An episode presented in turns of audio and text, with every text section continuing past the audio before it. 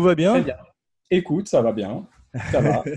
Je sais pas si tu connais ce livre. C'est euh, This is No Dream, Making Rosemary's Baby. C'est un très beau livre, tu vois, avec beaucoup de photos de plateau de Bob Willoughby et où il te raconte un petit peu la chose du film. Enfin, c'est surtout quand même un livre de photos. J'ai revu le film là, il y a quoi, la semaine dernière, je crois. ouais. Ah ouais, ouais ben on va parler de tout ça tout de suite. Là, je vais d'abord faire une petite intro à l'ancienne, old school. J'accueille à nouveau avec joie mon cinébody Laurent Vachaud, exorciste, sataniste, scénariste et une fois de plus, grand spécialiste de la question pour une émission qui porte bien son numéro, une émission porte-malheur, Cinébodies 13, merde, Cinébodies 13, Rosemary's Baby, 1968.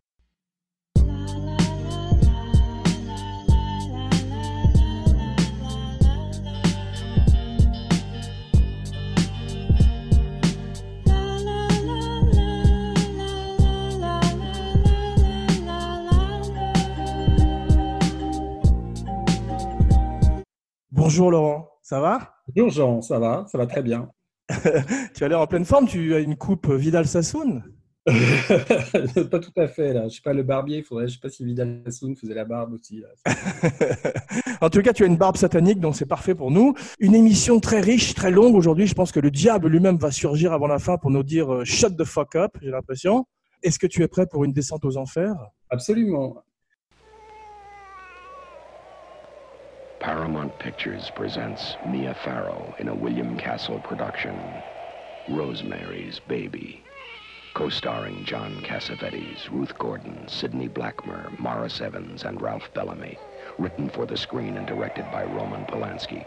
From the best-selling novel by Ira Levin. Suggested for mature audiences. En plus, 52e anniversaire de Rosemary's Baby, j'ai appris grâce à toi. Il y a quelques jours, euh, ça fait 52 ans que le film est sorti aux États-Unis. Et aujourd'hui, c'est-tu 60e anniversaire de Psychose. Ah oui? Ouais. Ah bah dis donc, euh, euh, formidable. C'est étonnant de penser qu'il y a simplement 8 ans de différence entre ces deux chefs-d'œuvre de l'horreur, et à tel point ils sont différents l'un de l'autre.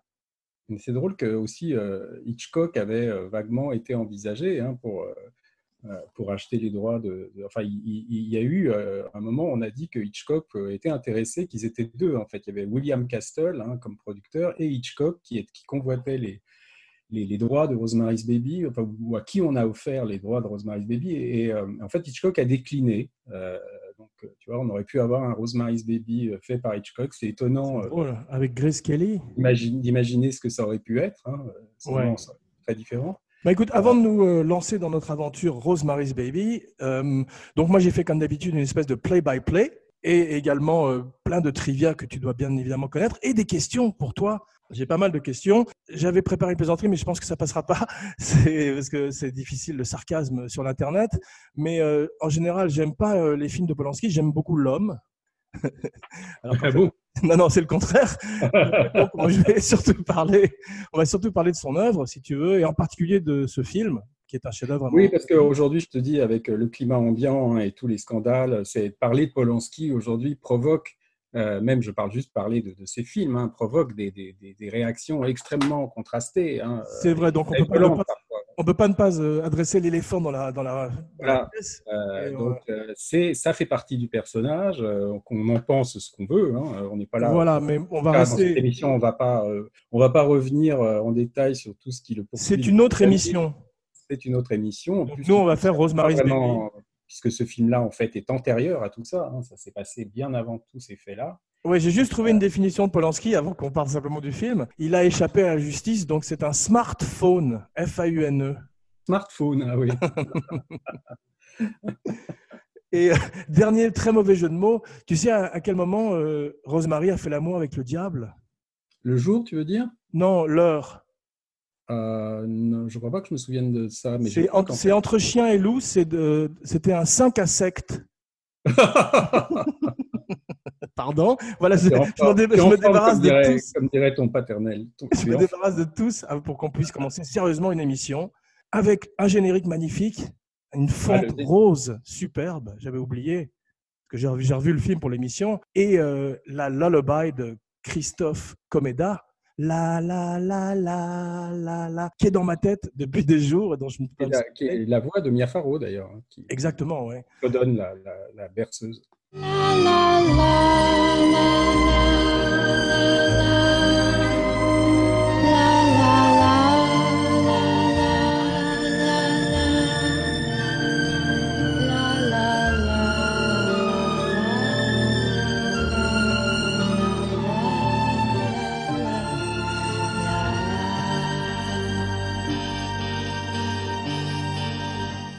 A William Castle Production.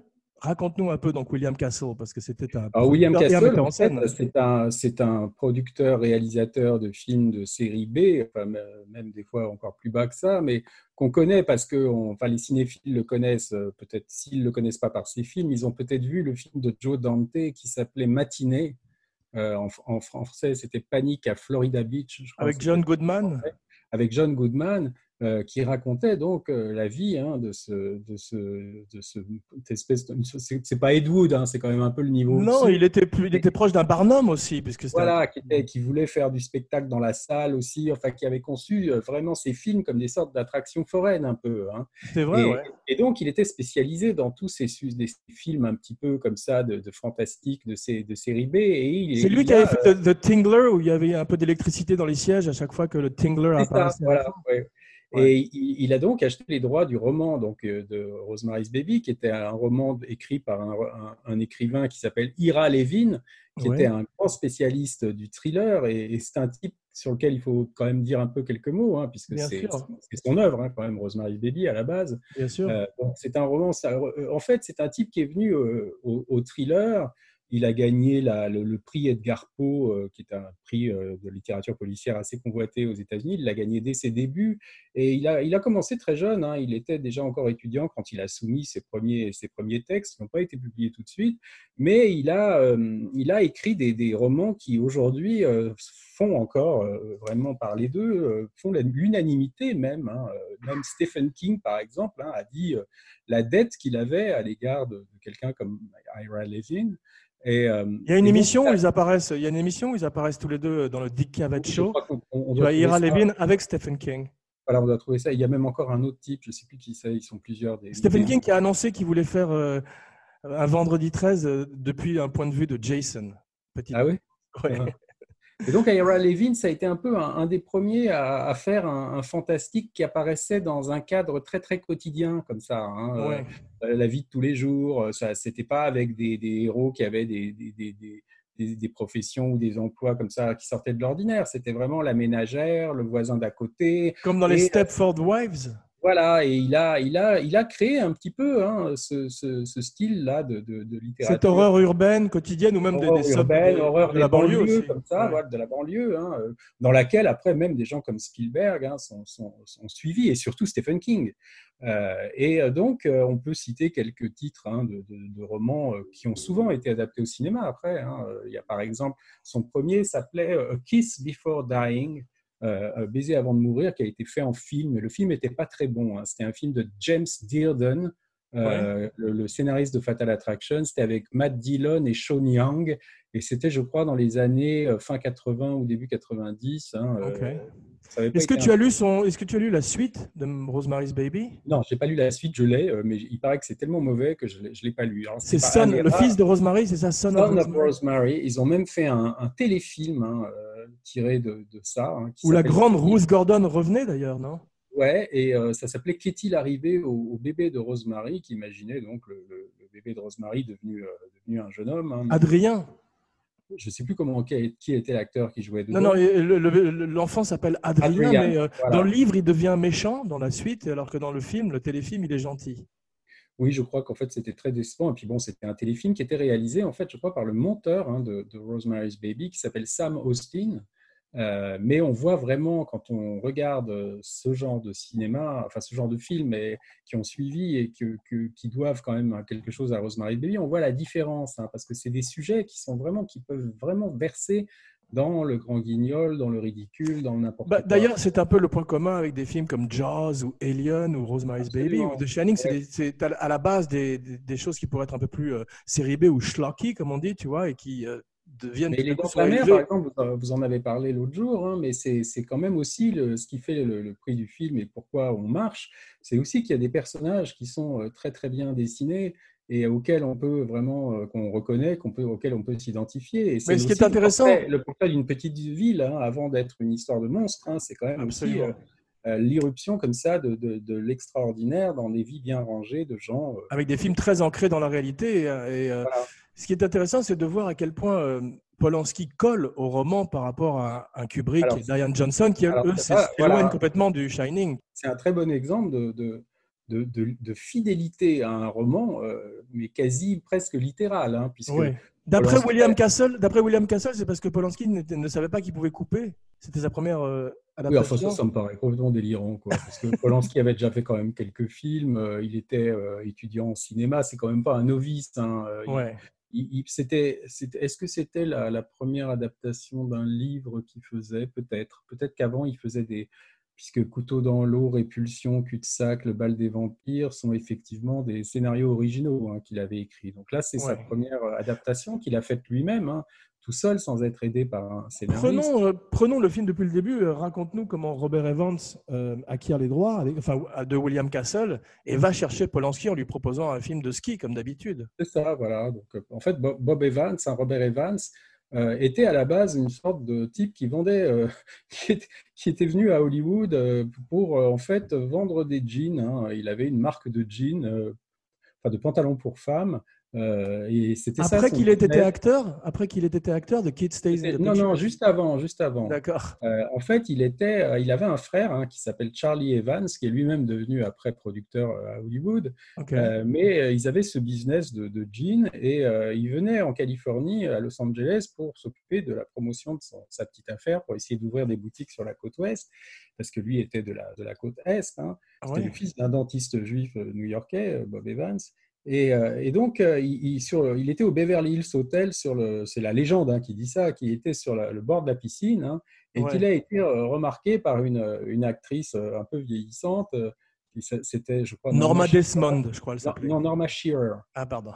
et qui était mariée à un, type très important à Hollywood et, qui, a, qui a flashé sur lui. Alors après, il y a une légende qui a été euh, un petit peu colportée, je ne sais pas si c'est vrai, mais Bob Evans avait un peu la dégaine, qu'il était un petit peu gigolo sur les bords. Hein, il était beau d'ailleurs, on voit les photos sur le plateau de Rosemary's Baby, euh, impeccablement habillé. Un peu comme Richard Gere dans, American Gigolo, comme ça. Et, euh, et, donc, il a, il a copiné avec cette, avec cette, avec cette femme qu'il a présentée après à, des, à, des, producteurs et il a été engagé. Attention à ton choix de mots, copiné.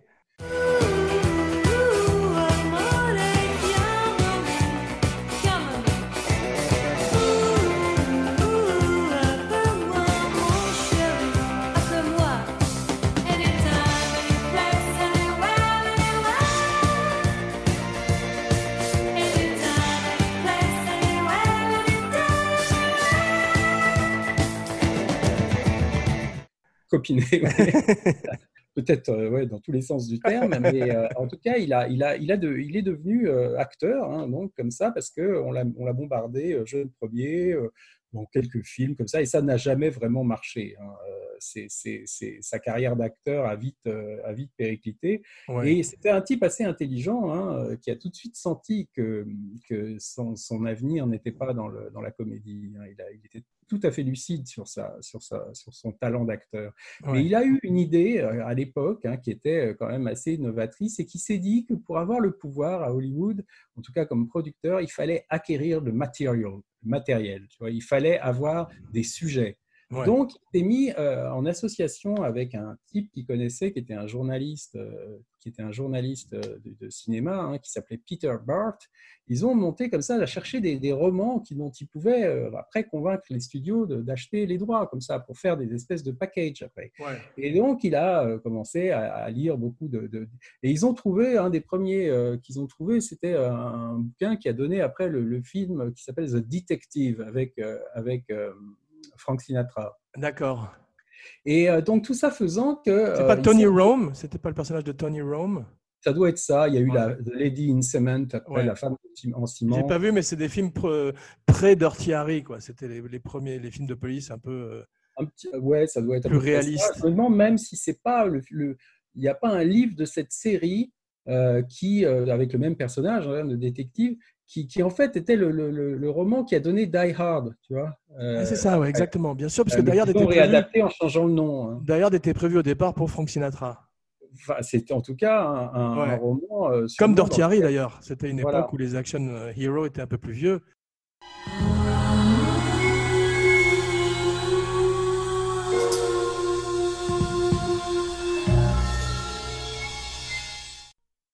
C'est drôle d'imaginer Sinatra en Marcel euh, sur le toit d'un immeuble. Oh, bon, ça aurait sûrement pas été. non, je sais. il, aurait, un chapeau. C'est drôle de voir ce que ça aurait pu, ce que ça aurait pu devenir.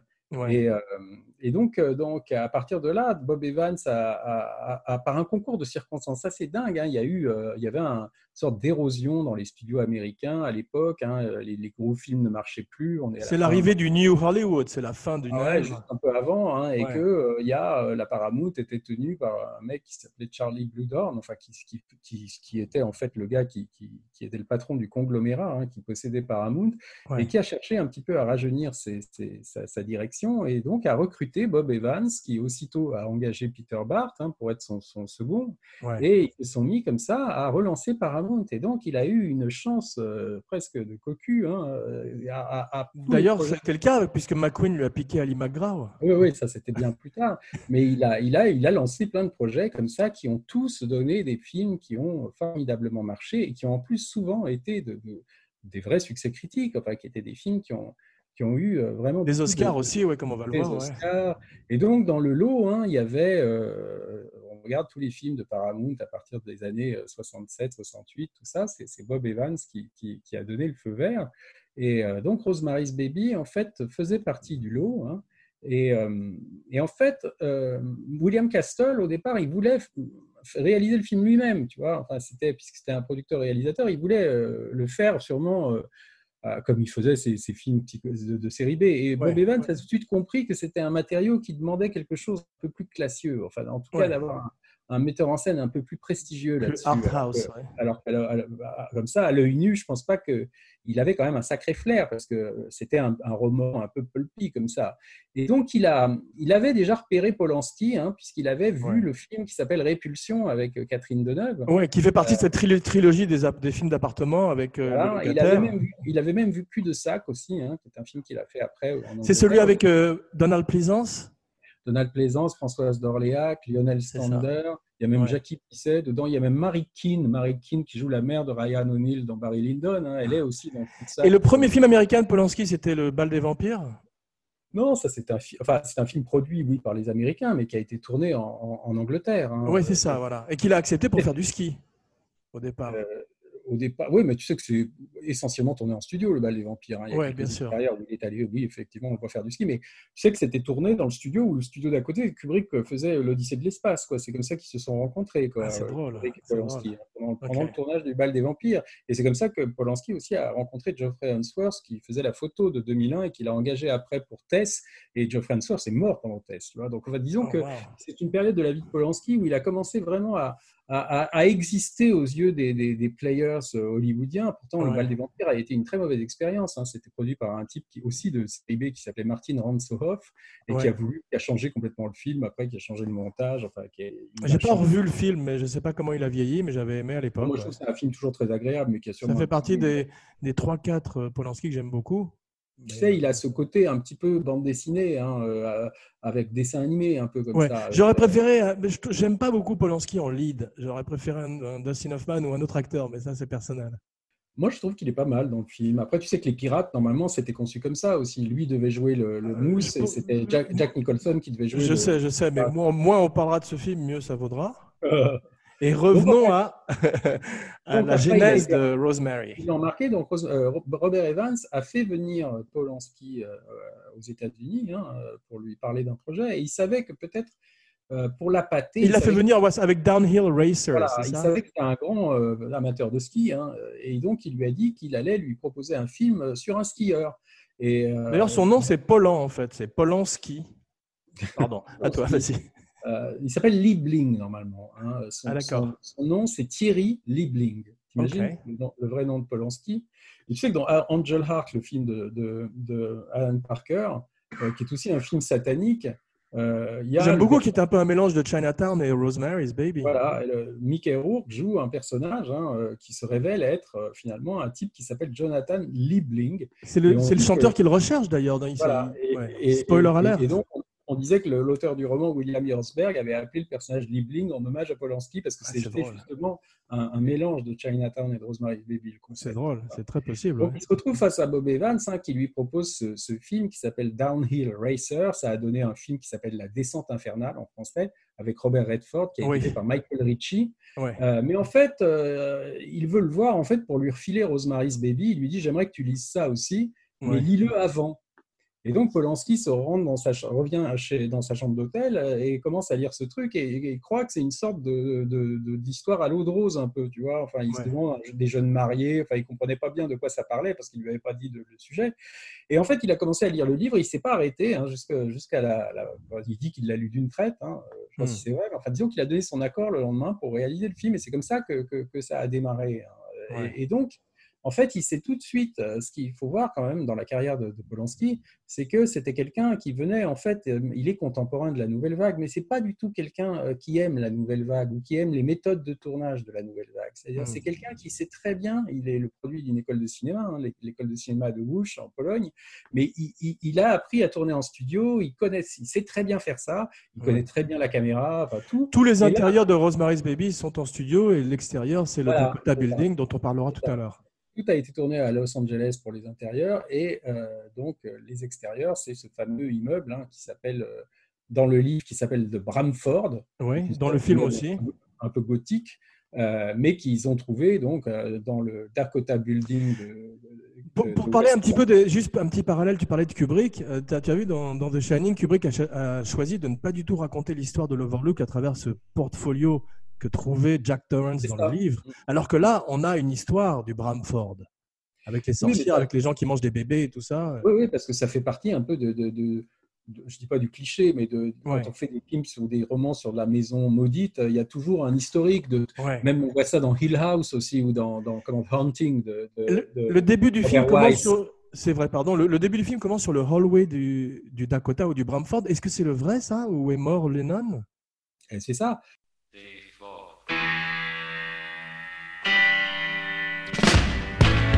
Karma's gonna get you. Gonna knock you right on the head. You better get yourself together.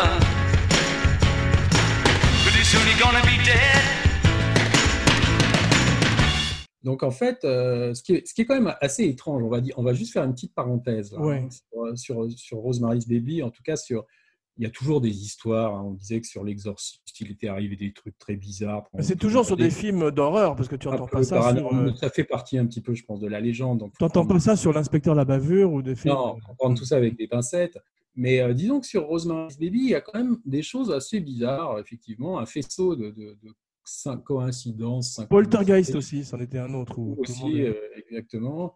Donc en fait, donc ils ont tourné hein, euh, ce film pour les extérieurs dans le Dakota Building, qui est un, qui est un immeuble qui est sur Central Park West, hein, je crois, euh, qui, est, qui est en tout cas dans un quartier plutôt huppé. Et alors ce là- corridor, ce corridor où, où, euh, Victoria Vetri saute dans le vide, c'est là où euh, Chapman a tué Lennon? Non, c'est un peu plus. Elle, elle tombe carrément sur le trottoir. Ah ouais, d'accord. Lennon, c'est en fait, euh, il habitait le Dakota, hein, donc en 1980, euh, quand il a été abattu par ce type, euh, Mark David Chapman. Ouais. Et donc, c'est- en fait dans, dans le lobby. C'est quand ils Mais on le euh, voit, on voit le lobby quand, il, au- quand- au début, les quand, et, et quand l'acteur kubrickien, justement, autre parallèle avec Kubrick, Elisha Cook, Elisha Cook. de, de l'acteur de The Killing, les accueille. Voilà. C'est là. passe dans le lobby et il passe effectivement à l'endroit où Lennon Ouais, est tombé. Mais il y a un plus troublant encore, c'est qu'il y a une scène dans Rosemary's Baby après où euh, le couple formé par Rosemary et son mari Guy, hein, John Cassavetes et, Enya Farrow, dé- déjeunent à un moment chez un de leurs amis qui s'appelle Hutch. Ouais. Et Hutch euh, sait des choses sur le Bramford. Tu vois, par Maurice lui- Evans. voilà, c'est lui qui leur apprend en fait que c'est un immeuble avec une réputation sulfureuse et donc il leur, il, lui- il, il leur parle des, des Trench Sisters, en fait celles qui mangeaient les bébés. Bien sûr. notamment, il raconte qu'il y a un type qui faisait de la sorcellerie. Qui Marcato. Marcato. Ouais. Marcato. Adrien Marcato, Ouais, ouais. qui avait été poursuivi par une foule qui avait essayé de le tuer jusque dans le lobby de, Ah. du Dakota. Donc il y a un type qui a failli être tué. Et, et donc Lennon a été tué Ah, euh, dans, dans le, le lobby du Dakota. Mais si tu veux aller plus loin encore, euh, Rosemary's Baby, c'est l'histoire d'une femme enceinte qui est, qui est en fait victimisée par une secte d'adorateurs de Satan. En fait, tu peux pitcher Ouais. ça comme ça, enfin, qui, est, qui, est, qui est manipulée, victimisée par une secte. Tournage, après le tournage, tu avais quand même Polanski, sa femme enceinte Sharon Tate a après été l'année d'après assassinée par des, des adorateurs de Satan, hein, la famille Manson. Et ce qui est marrant, c'est que Manson a été obsédé par C'était des satanistes, les Man- la famille Manson oui, absolument. Oui, oui. Ils étaient, euh, il était obsédé par une chanson des Beatles, Manson. Helter Skelter. Helter Skelter, chanson écrite par Lennon. Et là, tu reviens à Lennon au Dakota. Tu vois quand même comme il y a une boucle comme ça de. Lennon qui a écrit la chanson Dire Prudence pour la sœur de Mia Farrow.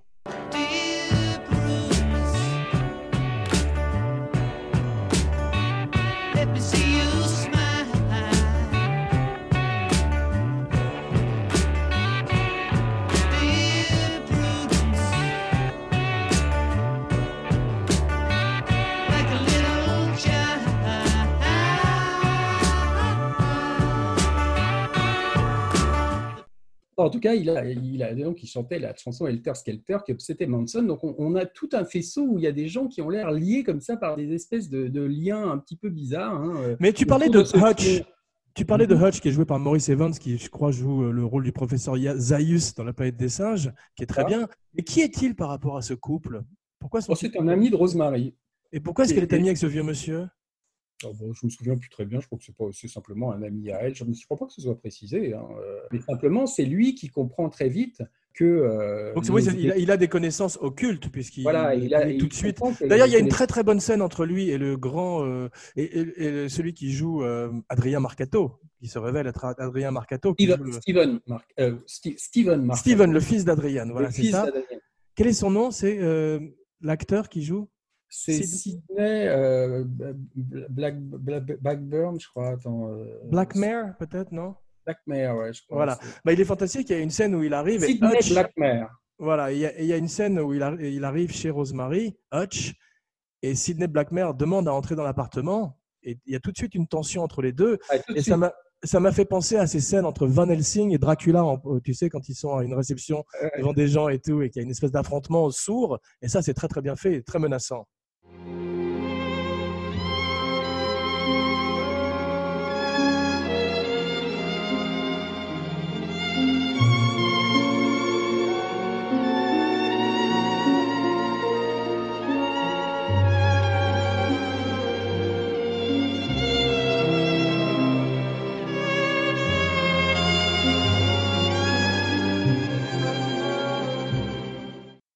Oui, absolument. Et donc, euh, ce qu'il y a, c'est que, a priori, hein, tous, tous ces gens-là sont un peu des gens du troisième âge autour des, des jeunes euh, John Cassavetes et Mia Farrow. Donc, a priori, c'est pas des gens très inquiétants. On se dit, c'est des amis.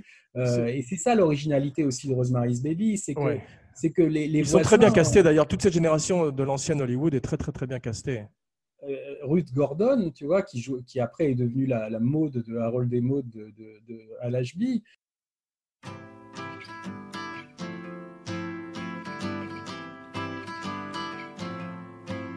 Well, if you want to sing out, sing out. And if you want to be free, be free. Cause there's a million things to be, you know that there are. Elle a eu d'ailleurs l'Oscar du second rôle pour son rôle de. de- Elle a eu une très belle carrière. Elle a même fait un méchant dans Colombo. Oui, voilà. Elle s'appelle donc Mini, Mini Castevet hein, dans le. Dans, dans C'est le drôle parce que film. Castavets, quand il le prononce en anglais, ça ressemble à Casavetes en plus. Au départ, en fait, dans le roman, hein, le, le mari de Rosemary, Guy, il est plutôt décrit comme euh, un, un Américain, euh, tu vois. euh, Et Robert Redford n'a pas a été une Voilà. fois plus pressenti au départ. Il a été pressenti comme il avait été pr- pressenti pour Michael Corleone, parce que Michael Corleone, dans Le Parrain, est décrit aussi comme un, un beau garçon aux yeux blonds, aux yeux bleus, tu vois. C'est drôle parce que on parle toujours de Robert Redford ou de Steve McQueen, enfin toujours les mêmes usual suspects, les suspects habituels. Mais le nom de Ryan O'Neill revient très rarement hein, dans, ce, dans les pré-casting, dans les gens qui ont failli avoir des rôles. Si Ryan, il était, il, Ryan O'Neill, il était, euh, il était envisagé pour Michael Corleone aussi, puisque lui, il Ah, venait de faire Love Story, hein, qui était le plus gros succès de la Paramount. Ok. Euh, Mais là, il euh, était probablement pas envisagé pour ça parce qu'il était également Ah bah dans non, il pas- il- Place avec. ah, il euh, n'était pas, connu du tout à. Mais surtout, il était dans il était pas dans Peyton Place avec euh, Mia Farrow.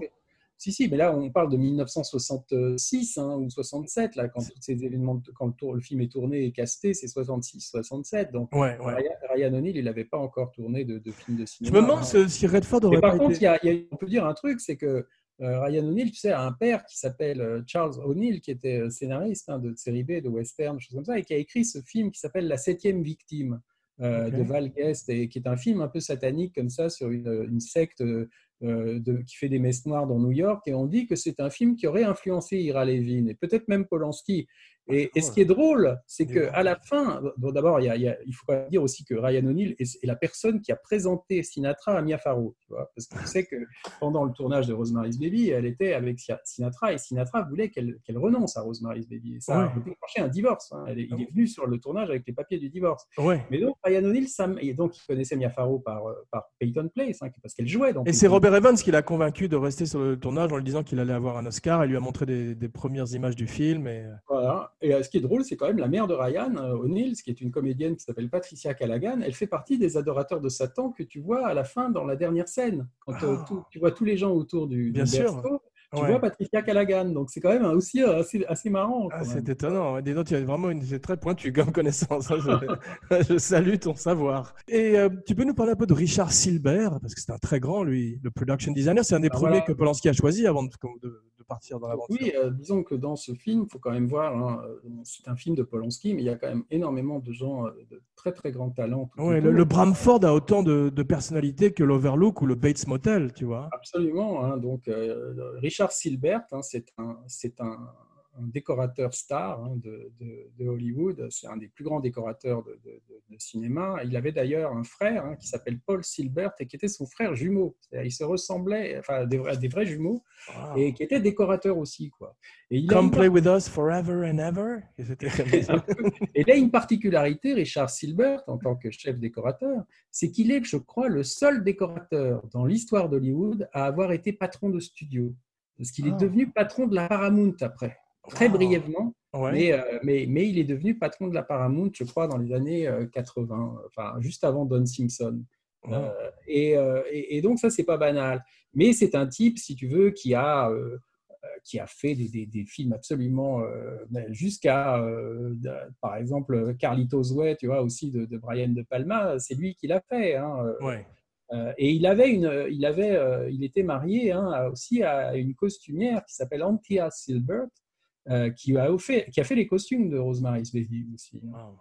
Euh, mais donc Silbert, je te dis, il était très lié à, tu vois, Mike Nichols, euh, comment Warren Beatty, euh, Hal Ashby. euh, donc en fait des gens qui étaient proches de Polanski aussi. Qui, il a travaillé sur les films de tous ces gens. Il a même fait un Brian de Palma, hein, qui enfin un autre Brian de Palma, qui était d'ailleurs un, un gros échec, qui s'appelle Le Bûcher des Vanités. Ouais. Mais donc il savait très très bien concevoir euh, tout ce qui était des immeubles new-yorkais, comme ça, même des, des- des endroits très luxueux. Il a fait Reds aussi de Warren Beatty, tu vois. J'avais. il avait fait le lauréat surtout de Mike Nichols, qui est le, le- le Ah oui. film qu'il a vraiment lancé. Bien sûr.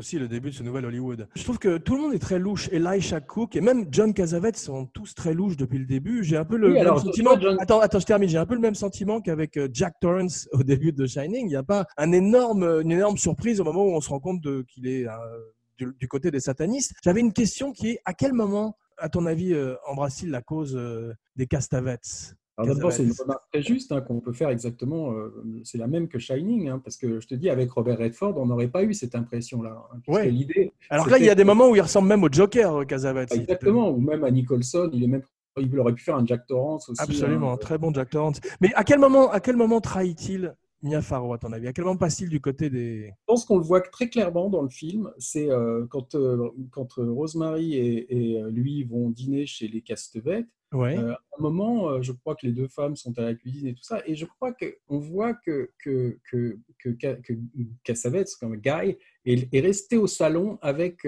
avec, Il fume. Le, avec le vinaigrette. Et on voit juste de la fumée comme ça qui. Ouais, qui- C'est beau comme plan. on est- dans le point de vue de Rosemary, elle voit juste la porte entrebâillée et, le, et Ouais, derrière, il y, a le, il y a le canapé où ils sont tous les deux et on voit juste de la fumée. C'est assez inquiétant. Et on voit probablement que c'est à ce moment-là, le Guy est un, est un acteur un peu euh, qui galère hein, pour trouver des engagements. On Ouais. voit que c'est sûrement à ce moment-là que, que, que, que Castevet a dû lui proposer de lui, en gros, euh, céder sa femme en échange, enfin comme un pacte satanique. hein. Tu me donnes euh. ta, ta femme et comme pour héberger le, le, le- le- le futur antéchrist. Ouais. Et moi, en échange, bah, tu, tu vas voir, euh, ta carrière va démarrer. Quoi.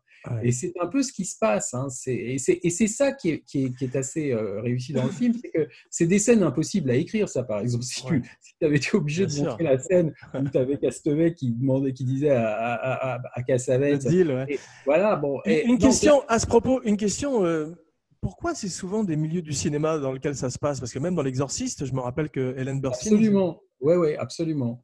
C'est Euh, pour montrer. C'est le côté satirique, que- c'est le côté un peu humour noir du film pour montrer que. Oui, est-ce que c'est ou même Phantom of the Paradise, tu vois, c'est toujours est-ce que c'est lié au fait que les producteurs sont, on, on vend un peu notre âme au diable quand on signe un Ouais. contrat pour euh, pour euh, pour aller à Hollywood ou pour devenir une star, c'est-à-dire il y a je me suis un demandé, côté, ouais.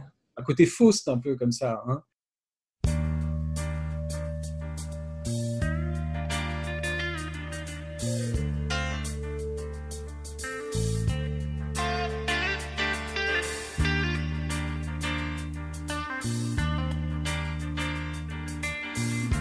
Was not myself last night, couldn't set things right with apologies or flowers.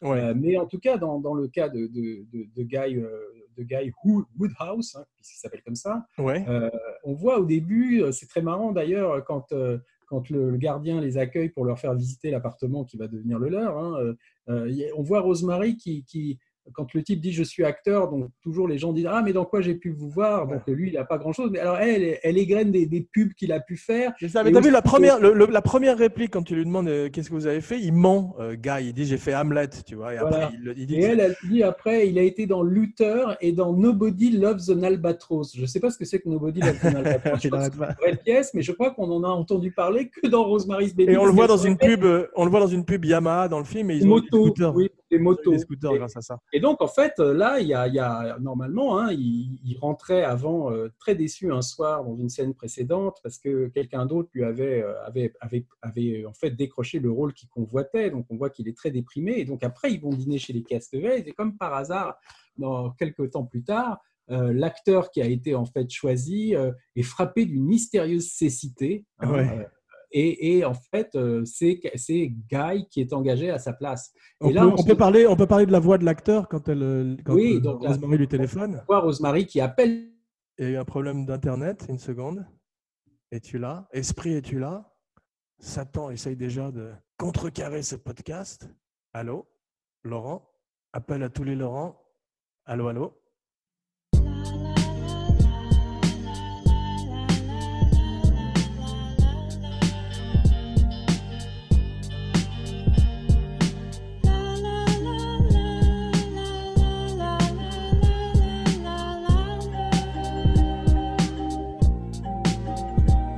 Allô? Ça y est, tu m'entends? Est-ce que tu me vois ou pas? Non, ou là, pas je te vois. Là, Ah, c'est voilà, bon. Je te vois, je c'est t'entends. bon. Parfait. Excuse-moi, mon internet s'est arrêté. Ah, ça arrive. hein. Le diable, probablement. Proba- le diable, probablement. L'enfer du décor. Euh, moi, j'ai été frappé par la fluidité de la caméra. Ça m'a fait penser euh, à la Steadicam de l'Overlook, parce que quand on est dans les couloirs, de... tu as beaucoup de plans, euh, quasiment des plans séquences ininterrompus, avec des caméras. Oui, oui. Non, mais il, y a- il faut quand même noter un truc par rapport à la mise en scène. hein. C'était quelque chose qui est très proche, hein, très propre à Polanski. euh, C'est qu'il ne voulait pas qu'on soit en avance sur le, le- le personnage, et le roman est un peu écrit comme ça. Mais donc, on, on voit vraiment le, film entier du point de vue de Rosemary. hein. C'est quelque part un petit peu. euh, et il a fait ça de très, très nombreuses fois. qu'on voit Chinatown, qu'on voit euh, La Neuvième Porte, enfin, tous ces films où il y a souvent un personnage dans un monde euh, un petit peu de plus en plus sombre il, il est, euh, il- on est à la place du protagoniste et on n'en sait pas plus que lui. Ouais, c'est vrai. marrant quand tu parlais, quand tu parlais tout à l'heure de, de Cassavetes et de Nicholson par rapport à Shining. En fait, ça me revient et je, je crois qu'en fait, Polanski racontait dans ses mémoires que Bob Evans lui avait demandé de rencontrer Jack Nicholson pour jouer euh, Guy Woodhouse Ouais. et qu'il avait trouvé que Nicholson était trop euh, lugubre, Sinistre, un peu, il enfin, faisait peur, voilà, ouais. voilà. Et donc c'est curieux parce que Cassavetes, c'est quand même pareil, je trouve. hein. C'est la même chose. Je me suis posé la Voilà. question aussi. C'est qu'il a, il a, voulait pas prendre Nicholson et il choisit euh, le même personnage louche. C'est étrange. Mais D'ailleurs, dans les, rap- dans les rapports avec Shining, il lui fait faire le tour du propriétaire au début. Elisha Cook, acteur kubrickien, leur fait visiter le Bramford de, comme Ullman fait visiter l'Overlook à Wendy et Jack dans The Shining. Oui, mais ça, ça, enfin, ça fait partie, je pense, de ces, de, ces, de ces standards comme ça du film de maison hantée ou de. Ouais. de- Mais cette fois-ci, cette fois-ci, ce qui m'a frappé, c'est à quel point le film euh, Eyes Wide Shut est réminiscent de Rosemary's Ah oui, Baby. oui, oui, on en avait parlé, on en avait parlé un peu, mais c'est pour moi, il y a, il y a, c'était un des films préférés de Kubrick, tu sais, Rosemary's Baby. Hein, son, Ouais. son, son- son beau-frère Yann Arlan en a, en a parlé. mais Kubrick, en a, ja- ah, Kubrick a dit à Michel Simon euh, dans ses entretiens avec lui qu'il adorait Rosemary's Baby. Il trouvait que c'était le meilleur film de ce genre-là. Euh, mais, euh, mais donc, on voit effectivement, moi je trouve plus dans, dans Eyes Wide Shut que dans, que dans Shining, on voit des, des- des- la- tout, tout ce que Rosemary's Baby a pu inspirer à Kubrick. hein. C'est-à-dire Oui, ce Alice, l'Alice de Eyes Wide Shut est très proche de Mia Farrow. qui est rousse aussi, tu vois, comme Ouais. ça, et, et qui euh, est un petit peu, euh, on peut faire cette lecture du film, en tout cas moi je l'ai faite, hein, qu'elle peut être convoitée par cette espèce d'étrange culte Ouais. qui peut la droguer et la, la transformer en esclave sexuelle, et tous les souvenirs qu'elle a quand elle dit qu'elle a rêvé qu'il était dans... En fait, ça peut être des... des des espèces de, de- de résidus, tu vois, de, de- de- de son expérience de- de- d'esclave sexuel programmé, un peu comme ça. C'est vrai, c'est vrai. Euh, Je t'avais parlé aussi des arrangements des rideaux dans lesquels, dans Eyes Wide Shut, on voit Ouais. des signes balistiques. Il y a la même chose dans Rosemary's Baby et je suis sûr qu'il il- il lui a parlé de ça. Absolument, c'est symbole quasi maçonnique, ouais. Voilà. Et euh, en parlant de, de Shining, Cassavetes aurait fait un très bon Jack Torrance, mais il- euh, Gina Rollins aurait fait une fantastique Wendy. On Et Nick, presque tr- et Nick. Cassavetes, enfant, aurait pu faire le petit. euh, Gina Rolland, elle est, presque, elle est presque une femme trop forte, tu vois, pour faire. euh, Pour faire elle aurait été plus proche de la Wendy du livre de Stephen King.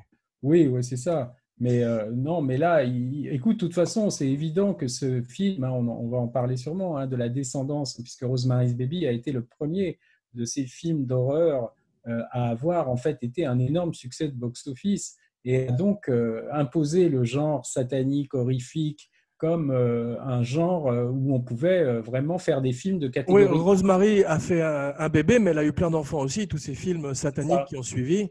Bah, L'exorciste, La Malédiction. Et là, enfin, tu parles des bons, parce qu'il y a aussi The Devil's Rain, La pluie du Ah diable. bah, il y en a plein, oui, oui. Non, après, il y a tous les mauvais. hein. C'est comme L'Exorciste, il y en a eu je sais pas combien des films. Corman en a fait aussi, non? There have been films about earthquakes, airplane disasters, and blazing infernos. But there has never been anything like The Devil's Reign. Ils ont tous essayé de, de, de- de- un petit peu de, de tirer dessus. C'est dès qu'il y a un énorme succès, que ce soit Les Dents de la Mer et tout ça, il y a toujours des succès d'années, souvent italiens. Hein. Ouais. Il y a beaucoup de films italiens d'horreur comme ça qui essayaient de singer les. Et il y en a des bons, d'ailleurs. Il y avait un film de zombies où un zombie se battait contre un requin sous l'eau.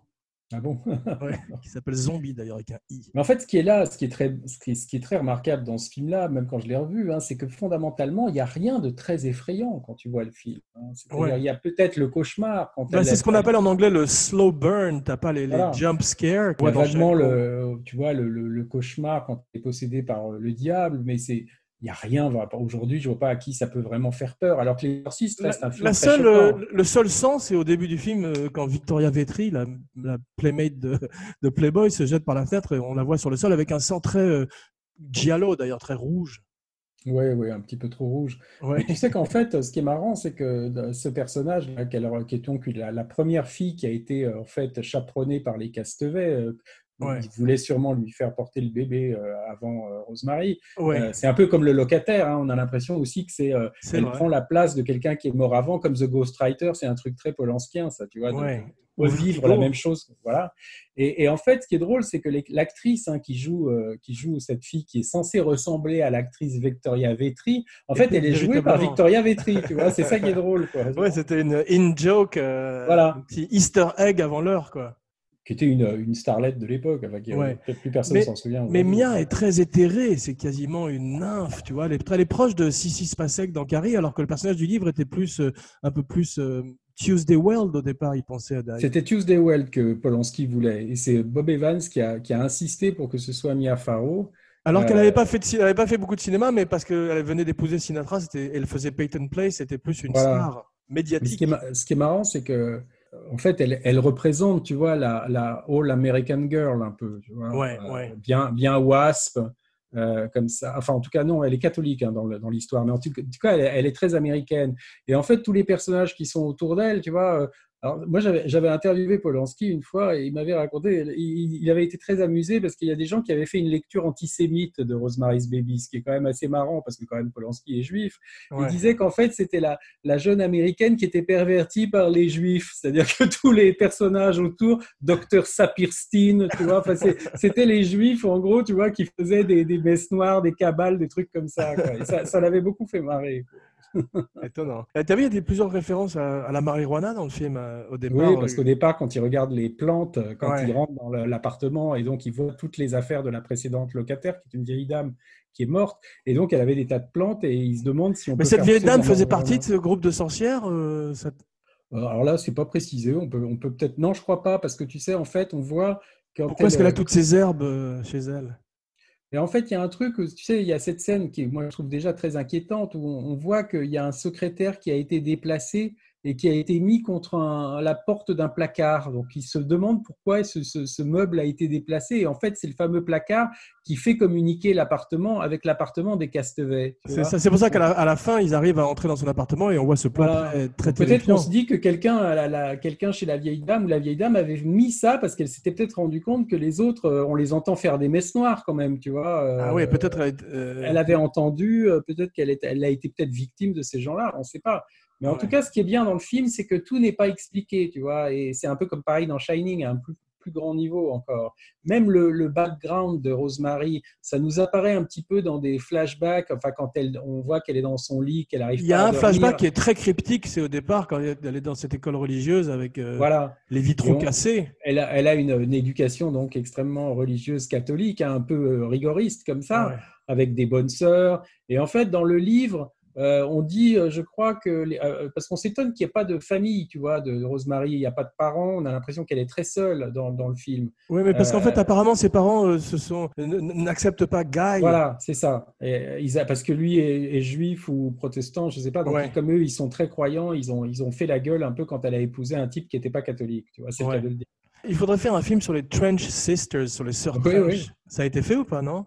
Ah, je crois pas, non, mais je, moi, je sais même pas si c'est des vrais personnages ou c'est. Je sais pas, mais, même simplement euh, en référence à Rosemary's Baby, ce serait étonnant. Ouais, parce que Marcato, c'est c'est c'est c'est pas un personnage qui a existé, si. Enfin, Ouais, je crois je, pas, non. je crois pas, j'ai pas fait de recherche de sorcellerie. D'ailleurs, il doit y avoir une différence entre satanisme et sorcellerie, parce que si tu es une sorcière, c'est tu es fatalement sataniste?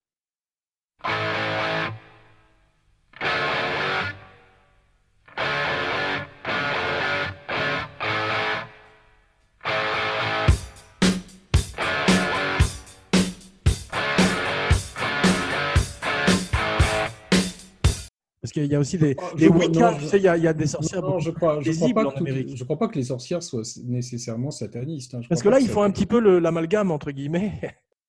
entre Bah, quand tu fais non, quand tu fais une messe noire, tu invoques le diable, quoi. Ouais, que tu es quand même un adorateur du diable. Mais toutes les sorcières, a priori, ne sont pas des.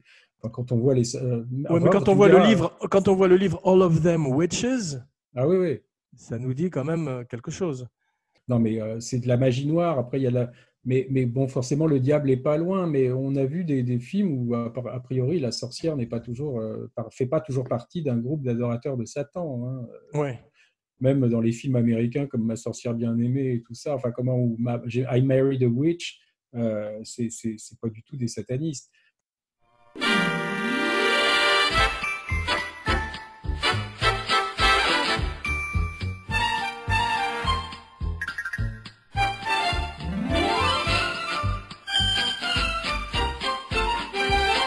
Mais euh, en tout cas, Très a mauvaise un- adaptation avec Nicole Kidman de Ma sorcière bien aimée au cinéma avec Ouais, Will ouais, Ferrell. très, très, très, très mauvaise, oui, oui.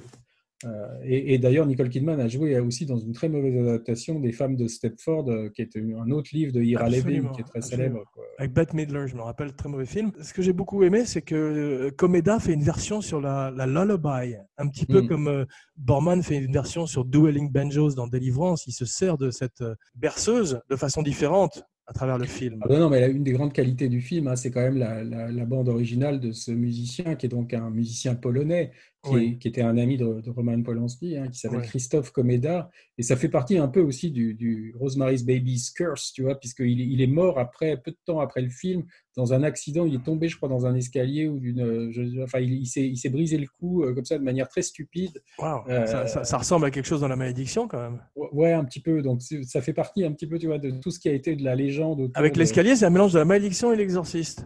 Ouais. Ouais. Et je sais pas si sa tête a été retrouvée à Il, il- 360 et il s'est degrés. fait décapiter par une, une vitre aussi, non?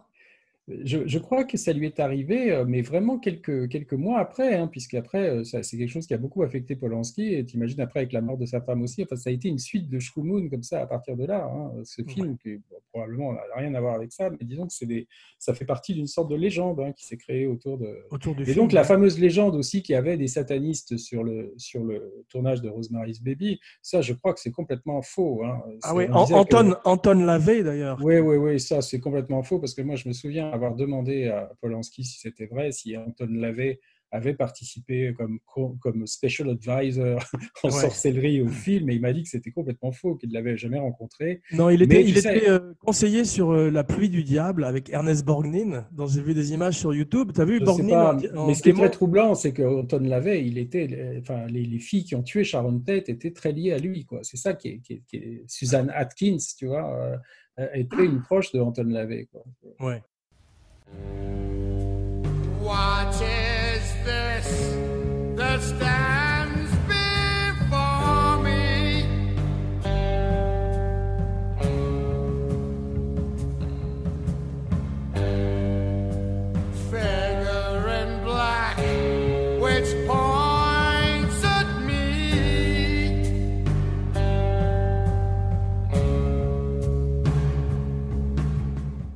D'ailleurs, j'ai découvert quand euh, dans Once Upon a Time in Hollywood, le chien de Polanski s'appelait euh, Sap- Dr. Saperstein. Saperstein. Dr. Saperstein. Il, est- il a été écrasé en fait par le, le- le- le copain de Polanski qui s'appelle Wojciech, euh, Qui était donc une des Ouais. victimes, de, de- qui était mariée, de- qui était le petit ami de Ab- Abigail Folger, hein, l'héritière du café, qui a été massacrée aussi le soir Ouais. du, du 9 août.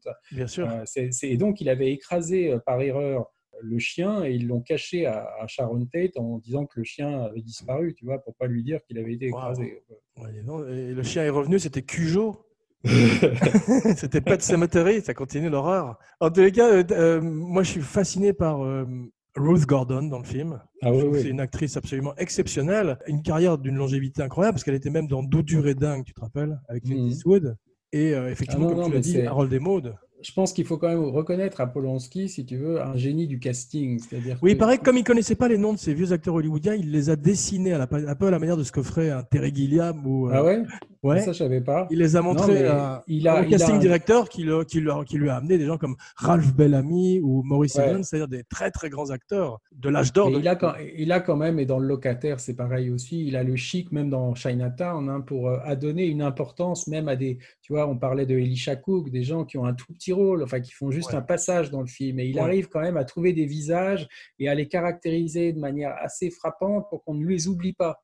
C'est quand même quelque chose qui, tous les cinéastes ne savent pas faire ça. Et lui, il a, il a, il a souvent les seconds rôles sont même des fois encore plus, euh, plus frappants que les premiers rôles. hein. C'est quelque chose qu'il partage d'ailleurs avec Kubrick aussi.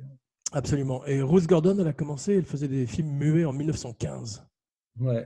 Et elle a Et il y a des- Carson Kane. Et elle amène, euh, il faut quand même dire aussi qu'elle amène beaucoup de comiques, hein, puisque c'est un film, Rosemary's Baby, où on rit hein, souvent. hein, C'est une la comédie voit. noire, effectivement, comme Voilà, euh, Orange il y a un Mécanique. côté, ou, il y a un euh, côté très drôle, enfin, avec ses voisins qui viennent vraiment la- la- l'emmerder toutes les cinq minutes. Et tu sais, à la fin, quand elle laisse tomber le couteau, quand elle voit le, quand elle voit le, le- le bébé, ah, euh, on voit, on voit Ruth Gordon qui arrive et qui enlève le couteau qui est planté dans le parquet et puis qui, qui frotte sur le parquet comme Ça, la ménagère, tu vois, qui est la Desperate Housewife qui, qui dirait ça. Elle a, C'est une idée de génie, ça. C'est une idée de génie parce que ça fait la scène et je me suis demandé si c'était une idée d'elle ou de Polanski ou si c'était dans le script.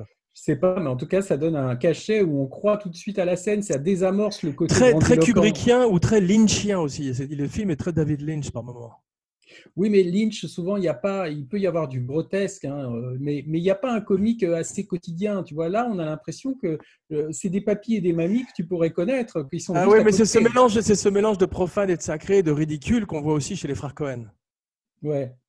Mais tu sais, quand tu vois euh, Steven, enfin Castevet, euh, donc Steven Marcato au départ, qui, qui leur dit citez-moi une ville, I've been there, tu vois, qui, il fait tout un numéro, c'est finalement un personnage qu'on aime bien, comme ça, il a l'air très sympathique. Tu connaissais cet acteur? Tu, l'avais déjà vu dans des films euh, jeunes? Parce qu'il est vraiment formidable. hein. Non, je l'avais jamais vu. Je crois que c'est, je, crois que je l'avais jamais revu. hein, surtout. Il y a un truc qui est étonnant d'ailleurs, c'est qu'ils sont tous très grands. Ralph Bellamy fait 6 pieds 7.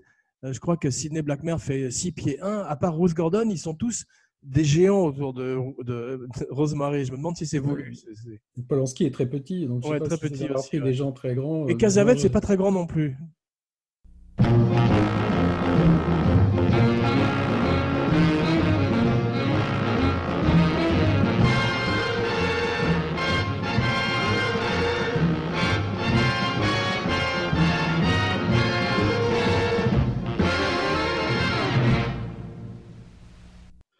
Moi, je l'avais interviewé une fois. il- Polanski m'avait dit qu'il s'était très très mal entendu avec Cassavetes pendant le tournage parce que Ouais. l'autre, il avait tout le temps, tu sais, il devait être de la méthode, euh, la méthode Stanislavskienne, en demandant quelle est ma. Et en fait, il, il avait, il lui avait dit qu'il pouvait pas jouer le rôle s'il n'était pas avec, euh, s'il chaussait pas des tennis, tu vois. Ouais. Il fallait tout le temps qu'il ait chez ses chaussures de tennis pour être dans le personnage. Et l'autre, qui n'était pas du On les voit, c'est des espèces de vannes blanches qu'il a tout Voilà. Et l'autre, il paraît que ça l'insupportait. En plus, il fume très peu dans le film, alors ça a dû l'énerver énormément.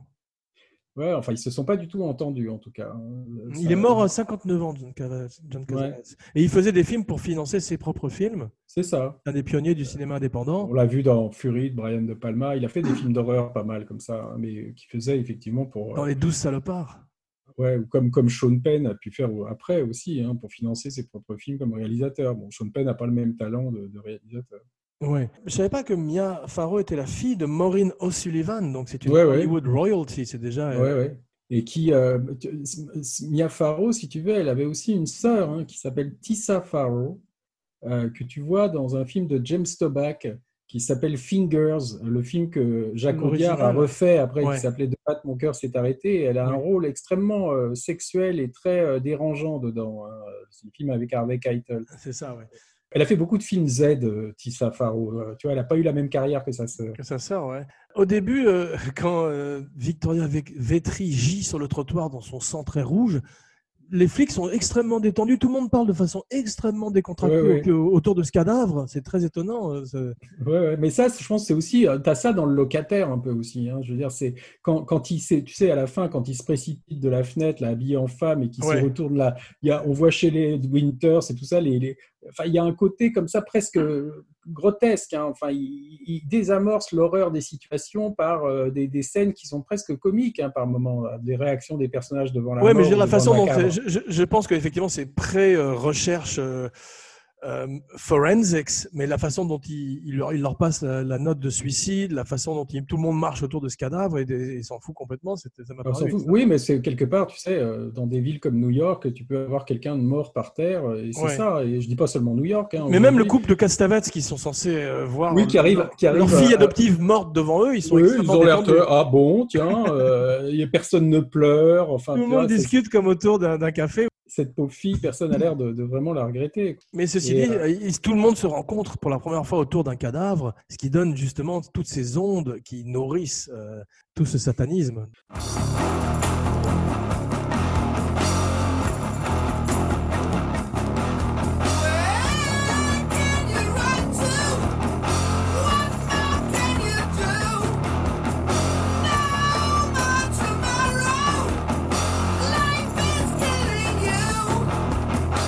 Non, non, mais tout est. Quand tu revois le film, tu vois à quel point il est bien fabriqué. Tu vois à quel point euh, il n'y a rien qui est laissé au hasard. Que le, y a le- le- dans les moindres détails, rien n'est inutile, rien ne- ne- n'est gratuit. Tu vois, c'est ça qu'on voit dans. dans euh, bon, peut-être pas dans tous ces films, mais c'est quand même quelqu'un d'assez méticuleux. Mais, mais dans ce film-là, je crois que celui-là et Chinatown, ce sont ses deux meilleurs films. C'est-à-dire, c'est il a vraiment trouvé comme metteur en scène sa dimension dans le système hollywoodien. Et c'est et c'est probablement si euh, des circonstances comme ça euh, autres ne l'avaient pas éloigné des studios, c'est probablement quelqu'un qui se serait épanoui dans le, dans le cinéma hollywoodien.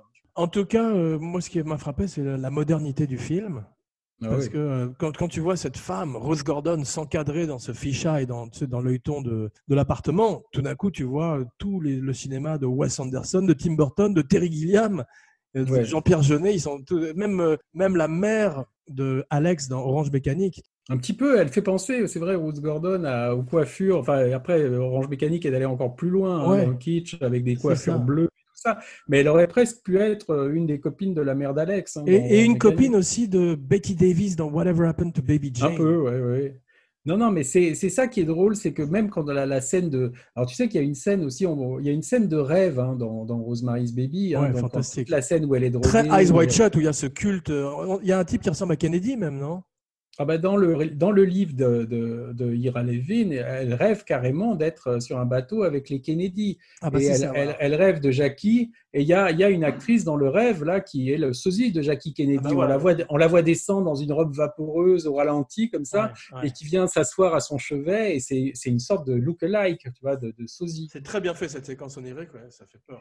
Et ce qui est drôle, c'est que tu as aussi, euh, il y a un officier de marine, tu vois, quand on parlait des rapports avec Eyes Wide Shut, y a Ouais. dans le rêve de Rosemary, il y a, un- il y a un officier de marine aussi. Absolument, euh, C'est tout c'est à ça qui fait. est très drôle. C'est elle qui est nue ou c'est un body double? Je crois que c'est elle. hein, Il y a dans, dans- en tout cas, on la voit euh, clairement. Après, euh, il y, a, il y a quand même, je te dis, même dans les aussi, hein, dans tous les, les- les gens nus autour d'elle, ça fait, ça fait penser un peu à l'orgie d'Eyes Wide Shut, qui a quelque chose de satanique aussi, hein, comme ça. Ouais, mais il y a toujours des. Dans tous les films sataniques, il y a souvent des vieillards nus. On voit ça d'ailleurs dans Héréditary, dans les films de Harry Aster, qui est une espèce Absolument. ouais. d'héritier de Polanski. Oui, mais qu'il y a quelque chose, je pense, dans la messe noire. Il y a même les sorcières de Macbeth hein, au début, même l'adaptation de Polanski de Macbeth fait ça aussi. hein, tu Ouais, ou même dans premier- Axan, tu connais Axan, le film suédois? Oui, oui, oui, là, oui, bien sûr, le vieux film en noir et blanc là, sur la sorcellerie à travers les âges, hein, je crois que ça s'appelle. Ouais. Mais, Même euh, le, le Wicker Man, euh, le premier Wickerman, oui, ouais, avec ce côté païen. qui est un très bon film d'ailleurs aussi, hein, qu'on Très, très pourrait, bon qu'on pourrait citer comme ça. Dans, dans- je ne sais pas, je sais pas s'il y a une parenté avec Rosemary's Baby là, c'est assez différent quand même, hein, quoi. Mais Enfin, il y a quand Mais, même un euh, culte. il y a un culte, Une il y a, secte. euh, il y a une secte, mais, mais, mais on est là, on n'est pas tout à fait dans le quotidien, tu vois. On est quand même dans une espèce d'île. euh, Enfin, on est loin. En il y a plus- en plus- plus exotique. Rosemary's Baby était également très moderne parce que c'est un des premiers films d'horreur urbaine. La plupart des films se passaient en général à la campagne, dans les bois, dans les banlieues, n'importe où, puis isolés. Et tout d'un coup, c'est euh, ton voisin qui est le démon. Ou en tout cas, Alors, J'avais entendu, alors, je ne suis pas sûr de ça à 100%, hein, mais j'avais entendu dire, comme, bien sûr, Ira Levin, quand il écrivait le livre, Ira Levin est un type qui ne croit absolument pas hein, au, au diable, enfin, euh, il n'est pas du tout branché là-dessus. Euh, et en fait, il cherchait au départ à, à écrire un roman un peu fantastique, science-fiction, il ne savait pas trop. Et il, il a hésité, paraît-il, entre une femme qui aurait été fécondée euh, par des extraterrestres, hein, euh, avec peut-être des gens qui auraient pris forme humaine, qui l'auraient, qui l'auraient un peu. Larry Cohen a fait un film comme ça après, hein, qui s'appelle God Told Me To, Meurtre sous contrôle. Quoi. Wow. Et, et en fait, il a hésité et après, il a choisi plutôt de- d'en faire des, des satanistes hein, et de, c'est faire le étonnant. diable plutôt qu'un qu'un extraterrestre qui déciderait de féconder une terrienne. Mais il y, a- il y a un livre qui était venu avant qui s'appelait Le Grand Dieu Pan, et euh, où Oh. une femme se faisait euh, violer comme ça par euh, Pan. Ah oui. Donner naissance au- au- à l'enfant de Pan. Enfin, en tout cas, ce qui est très curieux, hein, c'est que c'est quand même, euh, bon, là, on peut faire une parenthèse très rapide hein, par rapport à tout ce qui est arrivé à Polanski après. Là, il y a quand même aussi une femme qui est violée, tu vois, il y a quand même un truc euh, qui est quand même extrêmement. euh, le fait aussi que euh, T'as as Rosemary dans son rêve, tu vois, qui est sur un- une sorte de radeau sur l'eau, comme ça. hein. Elle est, elle- on la voit, elle, elle- elle est sur, sur l'élément liquide. Oui. Et dans, dans, la- dans les films de Polanski, il y a souvent des, des femmes ou des, des personnages qui sont corrompus, violés ou tués près de l'élément liquide. Euh, tu, vois, tu vois beaucoup ça euh, près d'une rivière, sur la mer, euh, que ce soit le couteau, le viol dans, sur le couteau dans, dans le couteau dans l'eau sur le bateau. et- tu et vois. très troublant, effectivement. Nathan, tu as le viol de la fille par le mec qui s'occupe des eaux de la ville, tu vois, quoi. As quand même, tu vois. Et, et- et, Lune de fiel, ça commence sur un plan de, de mer, tu vois, avec le- l'eau. Euh, Il y a quand même beaucoup dans la psyché de Polanski, une association hein, très troublante entre le, le, le mer, fait- l'élément ça liquide et la corruption du glace le sang. Ça, ça fait encore plus peur que n'importe quel film d'horreur. En parlant des, des enfants de Rosemary's Baby, est-ce que tu as eu un film d'un metteur en scène que je n'aime pas énormément, mais j'avais bien aimé ce film-là? C'était un film qui s'appelait The Visit de Shyamalan. Ah oui, oui, très bien. Ah Oui, avec les, les grands-parents. enfin, Voilà, les ses grands-parents étaient très- les- Très inquiétant. oui. Très inquiétant et assez réminiscent des Castavets ou de ces satanistes. Un petit peu, oui, oui, absolument. Parce que tu oui, fais confiance fatalement à des gens qui sont comme tes grands-parents, qui sont, euh, tu vois. Oui, sont- on la voyait, je me souviens, gratter à la porte la, la nuit, non? Enfin, il y a- il y a des scènes C'était des formidables acteurs de théâtre aussi qui avaient choisi. euh, le d'images cast. un peu effrayantes comme ça. Mais moi, Ouais. j'aime bien les films de Shyamalan. Et il y a sûrement une, enfin, certains films de Shyamalan. Il y a, il y a sûrement une hérédité aussi parce que c'est quelqu'un qui ne, qui ne montre jamais des choses extrêmement in your face comme ça. Tu vois, c'est très suggéré. Souvent, c'est une mise en scène. Le sixième sens, c'est certainement un enfant de Rosemary's Baby ou du Shining. Proba- des- Oui, enfin, oui, de, de lier comme ça un personnage d'enfant à un thème fantastique, ça c'est une tradition. Tu as ça même dans Henry James et le film avec, euh, avec euh, comment, euh, Deborah Kerr, là, le, Ah le oui. tour d'écrou, là, Turn of the key, ouais. Voilà, ça c'est une tradition, que ce soit même dans Don't Look Now. 90% des livres de Stephen King. 90% Ou un des livres de enfant, Stephen King, ou magique. des, ou des, des Firestarter, euh, Carrie, Ouais. tu vois. bah, bon, Firestarter qui, avait été, Firestarter qui avait été assez raté au cinéma parce que le le rôle de l'Indien qui était magnifique dans le livre était joué par George C. Scott. Étrange casting. Ah oui, oui, oui. Il aurait fallu prendre Will Sampson. Il était peut-être euh, trop vieux à l'époque, malheureusement. J'adore, moi, en tout cas, dans, dans Rosemary's Baby, euh, je pense que on voit quand même à quel point c'est important de faire exister le lieu, enfin l'utilisation du décor, tu vois, et c'est ça aussi qui le rapproche de Shining, hein, puisque c'est l'utilisation du studio là. hein. Mais c'est l'appartement, en tout cas, des- de, de Guy Woodhouse. C'est un personnage à part entière, tu vois. Ouais. Il a la- le- l'immeuble, enfin le Bramford, même s'il est, il est composite, il est comme l'hôtel de Shining hein, quelque part. Il y a un vrai extérieur et après l'intérieur est complètement fait en Mais c'est drôle parce que ma, euh, ma femme, il y a quelques jours, regardait Rebecca d'Alfred Hitchcock à la télévision. Tout d'un coup, j'étais frappé par cette maison, cette femme euh, seule. Tu vois, il y avait qui est un côté- peu la, la- la maison gothique. hein, je veux dire, c'est toujours euh, avec la- le personnage féminin qui est toujours comme ça victimisé ou qui est dans une grande maison. euh, et puis là, le personnage de Madame, euh, Madame, euh, comment elle s'appelle, la, la- la gouvernante, hein, qui est un peu comme ça effrayante. C'est ça, donc j'ai vu un lien de parenté très net. Absolument, oui, ou même avec Psycho aussi. Et je pensais à ce que tu disais sur cette dynamique kubrickienne, tu sais, des acteurs euh, plus neutres face à des acteurs Ouais. excentriques. C'est très très présent dans le film quand tu as tout d'un coup une scène avec Ruth Gordon à table avec Rosemary, tu sais, dans la cuisine. Mm. Tu as cette actrice qui ressemble quasiment au chevalier de Balibari, elle est tellement maquillée et qui joue de façon très excentrique face à un personnage beaucoup plus euh, pâle, littéralement. Oui, plus, américaine, hein, plus, plus lisse un peu, hein, comme, comme Ryan O'Neill un peu dans Barry Lyndon, tu vois, qui est un personnage beaucoup plus lisse. ça. Exactement, et ça, ça m'a fasciné parce que c'est présent dans le film. Ouais, ouais. C'est la même Et, euh, famille.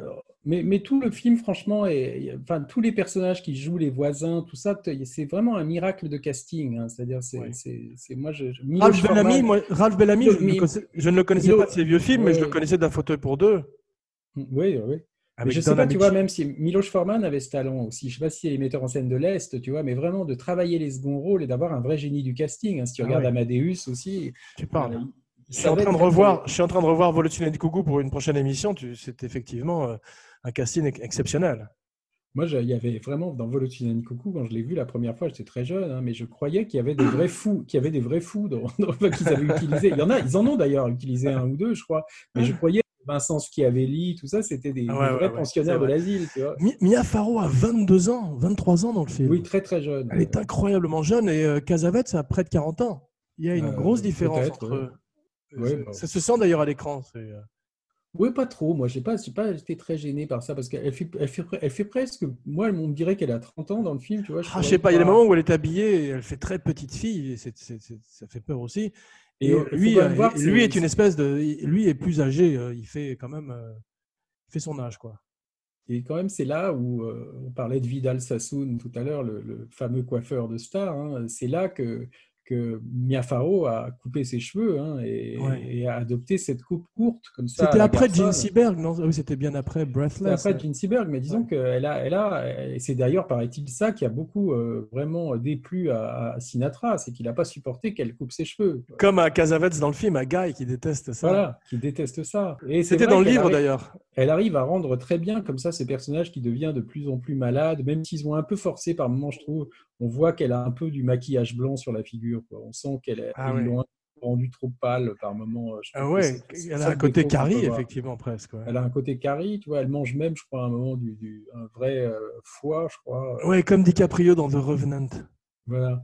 Et euh, il y a, enfin, en tout cas, on dit ils sont tous les deux, ils sont tous les, ils étaient tous les deux végétariens dans la vie. Ah bon? Ouais. Ça m'étonne pas parce qu'elle, elle était très euh, flower power, non? Elle devait être un peu baba, euh, Mia Farrow. quoi.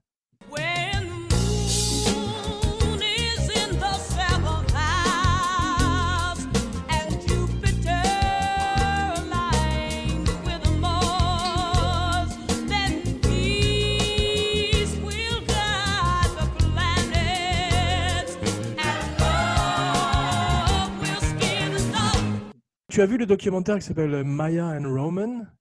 Euh, j'ai vu un doc... non, moi j'ai vu un truc très court sur le sur le Blu-ray de, bah, Ça doit de être ça. Rosemary's Baby, euh, mais C'est une espèce de, de making-of qui ressemble plus où à. tu la où tu la vois avec une robe Danser, à fleurs, voilà. tu vois comme ça. Elle est en euh, train de peindre Love and Peace. et voilà, elle fait des dessins sur un, un truc. Et puis elle était dans un ashram avec les Beatles et sa sœur, Ouais. Prudence et tout ça. Puis elle sortait, elle sortait avec Peter Sellers après. Mia Farrow?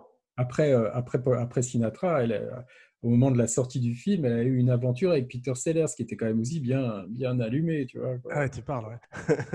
Mais elle a, elle, a, elle a, en tout cas, elle a été marquée à vie hein, par ce film, Rosemary's Baby, parce qu'après, euh, moi, je trouve pas qu'à part, bon, chez Woody Allen, elle a retrouvé des rôles comme ça un peu intéressants, enfin, mais, Ouais. mais elle est quand même vraiment associée à ce film-là, euh, je trouve, euh, vraiment toujours. euh, bah, jusqu'à, enfin, moi, moi, je trouve que c'est un rôle qui, qui qu'on parlait d'acteurs marqués à vie par un rôle. hein, là, C'est vrai, c'est ça, vrai. ça en fait partie, quoi. Et, C'est elle qui jouait même la gouvernante dans la- le remake de La Malédiction de 2006. c'est ça qui est, oui, c'est ça qui est marrant, quoi, qui, a- qui jouait le rôle de Billy Whitelaw dans le. Ouais. dans Et il y a eu un très mauvais euh, remake de Rosemary's Baby pour la télévision avec Oui. Zoé Saldana. Tu, tu en as vu des bouts, non?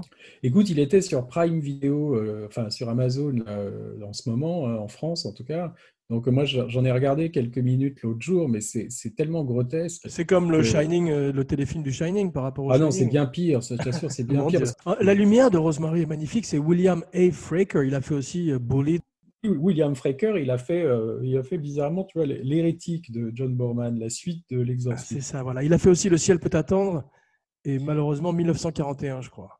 Ouais, il a, il a même réalisé euh, des films. Il a fait Monty, Wa- euh, Monty Walsh, je crois, le film avec Lee Marvin et Jeanne Ah, Moreau. Ah, j'adore ce film avec euh, que c'est un- Jack, c'est un- Palance.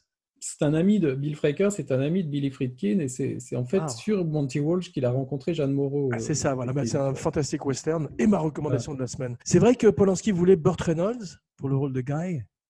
Ah ça, j'ai jamais entendu parler de ça. Non, non, moi j'ai toujours entendu parler de Robert Redford, et, et qu'il il cherchait plutôt au départ un, un type qui était, je te dis, euh, all-American, comme ça, euh, très, très... euh, un physique de jeune américain et de genre idéal, tu vois. Quoi. Je, je Ouais. me demande si- s'ils n'ont pas pensé à Warren Beatty à un moment, tu vois. Ah, c'est possible. ouais. Mais que Warren Beatty avait refusé. Ouais. Euh, mais mais c'est plutôt est- des gens comme ça, des beaux, gars, des beaux mecs, tu vois, pas très inquiétants, comme, Ouais. contrairement à Cassavetes. qui lui fait peur dès la première image. Ah bah, je trouve qu'il est plus effrayant même que, que, Nicholson. D'ailleurs, ben, c'est vrai, mais dans ce côté Jack Torrance, euh, c'est elle qui fait tout. T'as vu, elle est très servile comme Wendy. Ah oui, c'est la, la, la petite épouse euh, soumise.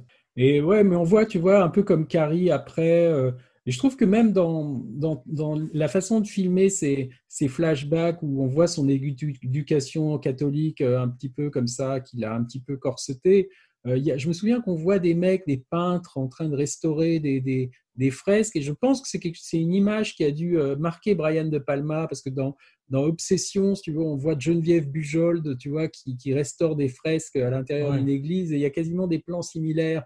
Et, et on, on aurait bien vu Geneviève Bujold aussi, tu vois, en Rosemary, un peu, tu vois, comme ça, une, une espèce de personnage euh, de vrai. femme, de femme enfant, un peu comme ça. Ouais. Ou euh, comment s'appelait l'actrice de Phantom of the Paradise? Jessica Harper? Jessica Harper, qui a joué après chez Dario Argento, euh, Suspiria. C'est ça, voilà.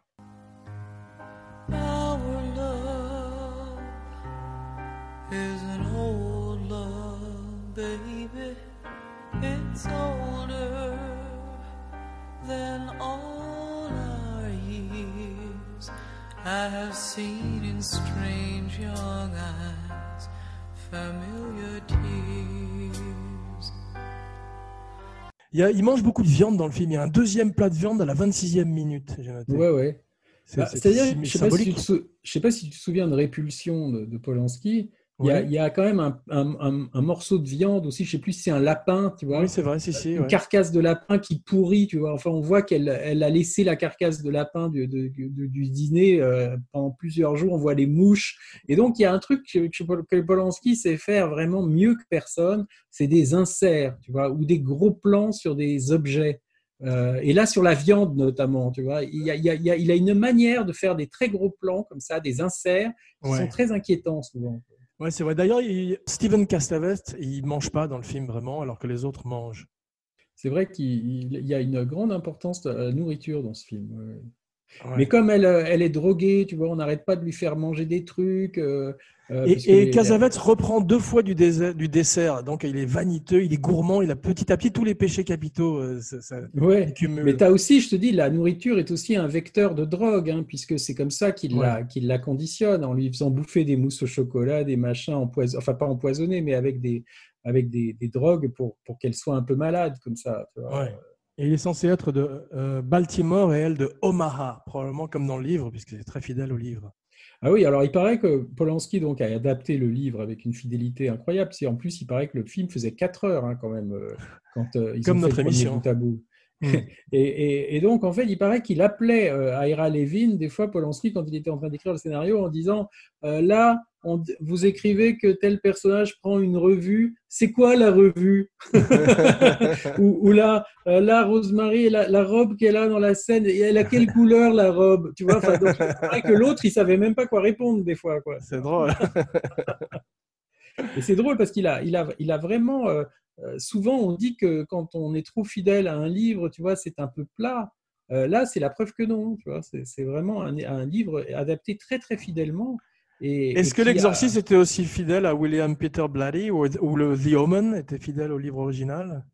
Le The Omen, je crois que c'est assez. J'avais lu le roman. Je ne sais pas en fait si c'est des romans qui ont été mis en, scéna... en, en roman après le scénario, enfin ou si c'était originellement.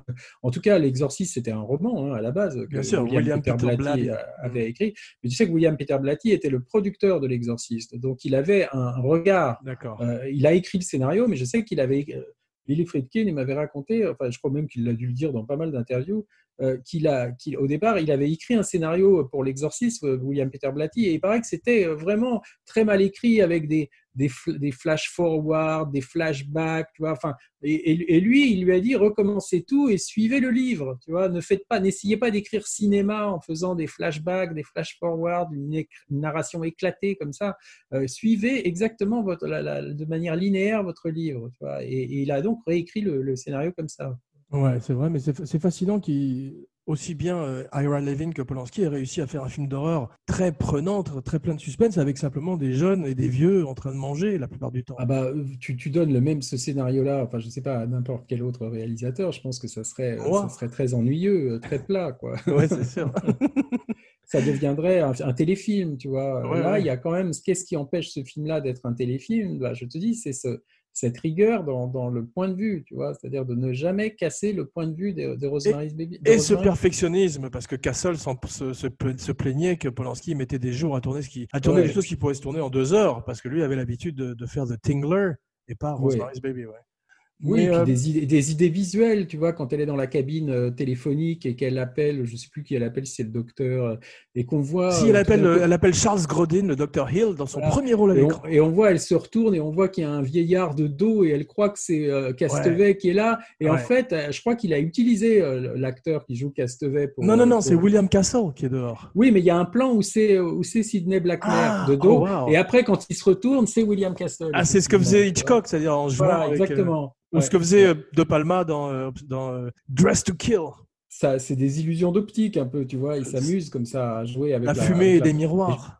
Mais je te disais, Polanski, il avait vraiment, euh, comment je l'avais interviewé une fois, il disait qu'avant Rosemary's Baby, il avait lu un livre hein, d'un médecin de l'œil, comment un ophtalmo américain, euh, qui s'appelait Eye and the Brain, et qui traitait justement de toutes ces, ces- le subliminal, la manière dont on- le cerveau pouvait enregistrer une image sans forcément la- l'avoir vue, tu vois, euh, l'avoir reconnue. Quoi. Ce qu'on voit beaucoup dans le cinéma de Kubrick, euh, en particulier Voilà, et c'est un, et c'est Shut. un- et c'est, paraît-il, un bouquin qui l'a beaucoup influencé. Moi, je l'ai acheté d'ailleurs, ce bouquin. C'est Ouais. assez complexe hein, par moment, puis ça s'appelle c'est carrément un livre de physique. hein. Ouais. Euh, et, euh, et- et je pense quand même que c'est un, un truc où il a dû mettre en application certaines choses dans Rosemary's Baby. Étonnant. Et euh, je trouve que Nicole Kidman dans Eyes Wide Shut, c'est un petit peu un mélange de Mia Farrow et de Catherine Deneuve dans Belle de jour aussi. Un petit peu, oui, oui, bien sûr. Oui. Tu veux même, il y a eu un film après, un peu comme ça, qui a repris un peu cet héritage-là à travers Nicole Kidman, où on pourrait faire, par exemple, c'est le film qui s'appelle Birth. Ah oui, tu en avais parlé de déjà, ouais. Jonathan Glazer, qui se passe aussi euh, à New York avec une histoire. Là, c'est pas un enfant satanique, c'est un enfant qui dit être la réincarnation du mari de Nicole Kidman Ouais. euh, et, qui, et qui lui dit qu'il est amoureux d'elle. Mais elle a aussi une coupe garçonne, tu vois, euh, comme ça, qui évoque la, la coiffure de, de Mia Ouais, Farrow dans Rosemary's Baby. Dans le rêve de, de Rosemary, effectivement, tu as l'impression euh, de la famille Kennedy, mais il y a eu, euh, j'ai eu un très gros feeling aussi de Ron, L. Ron Hubbard. Oui, un petit qui était oui. également habillé toujours avec une casquette de marin et qui avait ce Sea Org où il était euh, sur un bateau tout le temps.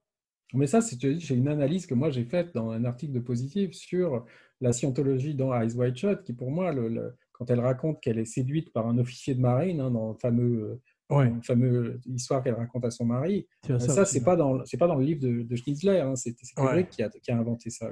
J'avais pas, que- j'avais pas adoré The Master de Paul Thomas Anderson, mais j'avais été fasciné par Philip Seymour Hoffman, sa performance. Oui, oui, mais ce qui est curieux, c'est qu'il y avait tout pour que ce film-là soit un incroyable chef-d'œuvre, Ouais. Et j'ai trouvé ça assez plat, quoi. Alors peut-être que je l'ai mal vu. Il y a des gens qui trouvent ça absolument génial. Pourtant, je l'ai vu deux fois, je me souviens. C'est Euh, là que j'a- trouvé- j'adore. Pas, je- je- j'ai pas été touché du tout par le Non, j'ai été fasciné par Philip Seymour Hoffman. Mais j'aurais préféré que le film soit sur lui. Mais tu vois, j'ai pas trouvé qu'il y avait d'évolution dramatique, même dans la relation entre lui et Joaquin Phoenix. Tu vois, c'est un peu toujours la même chose. Euh, Ouais. je- le Et là, ce, de- rêve sur le bateau m'a fait penser aussi à- au, au loup de Wall Street. C'est vraiment extrêmement Mm. moderne. Ouais.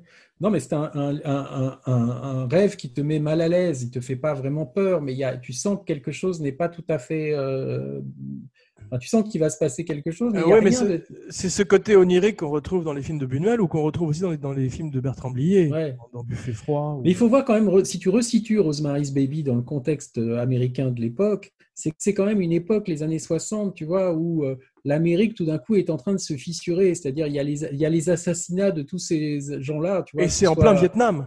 voilà, Martin Luther King, Kennedy, les deux Kennedy, tu vois, tout ça arrive dans un.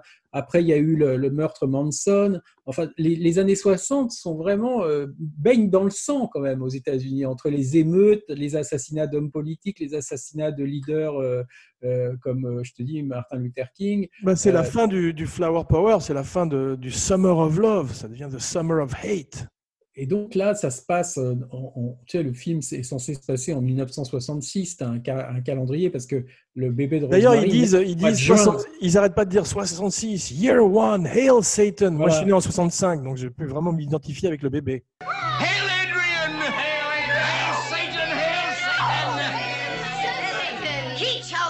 out of all the world, out of all the women in the whole world. He chose you. He arranged things because he wanted you to be the mother of his only living son. His power is stronger than stronger.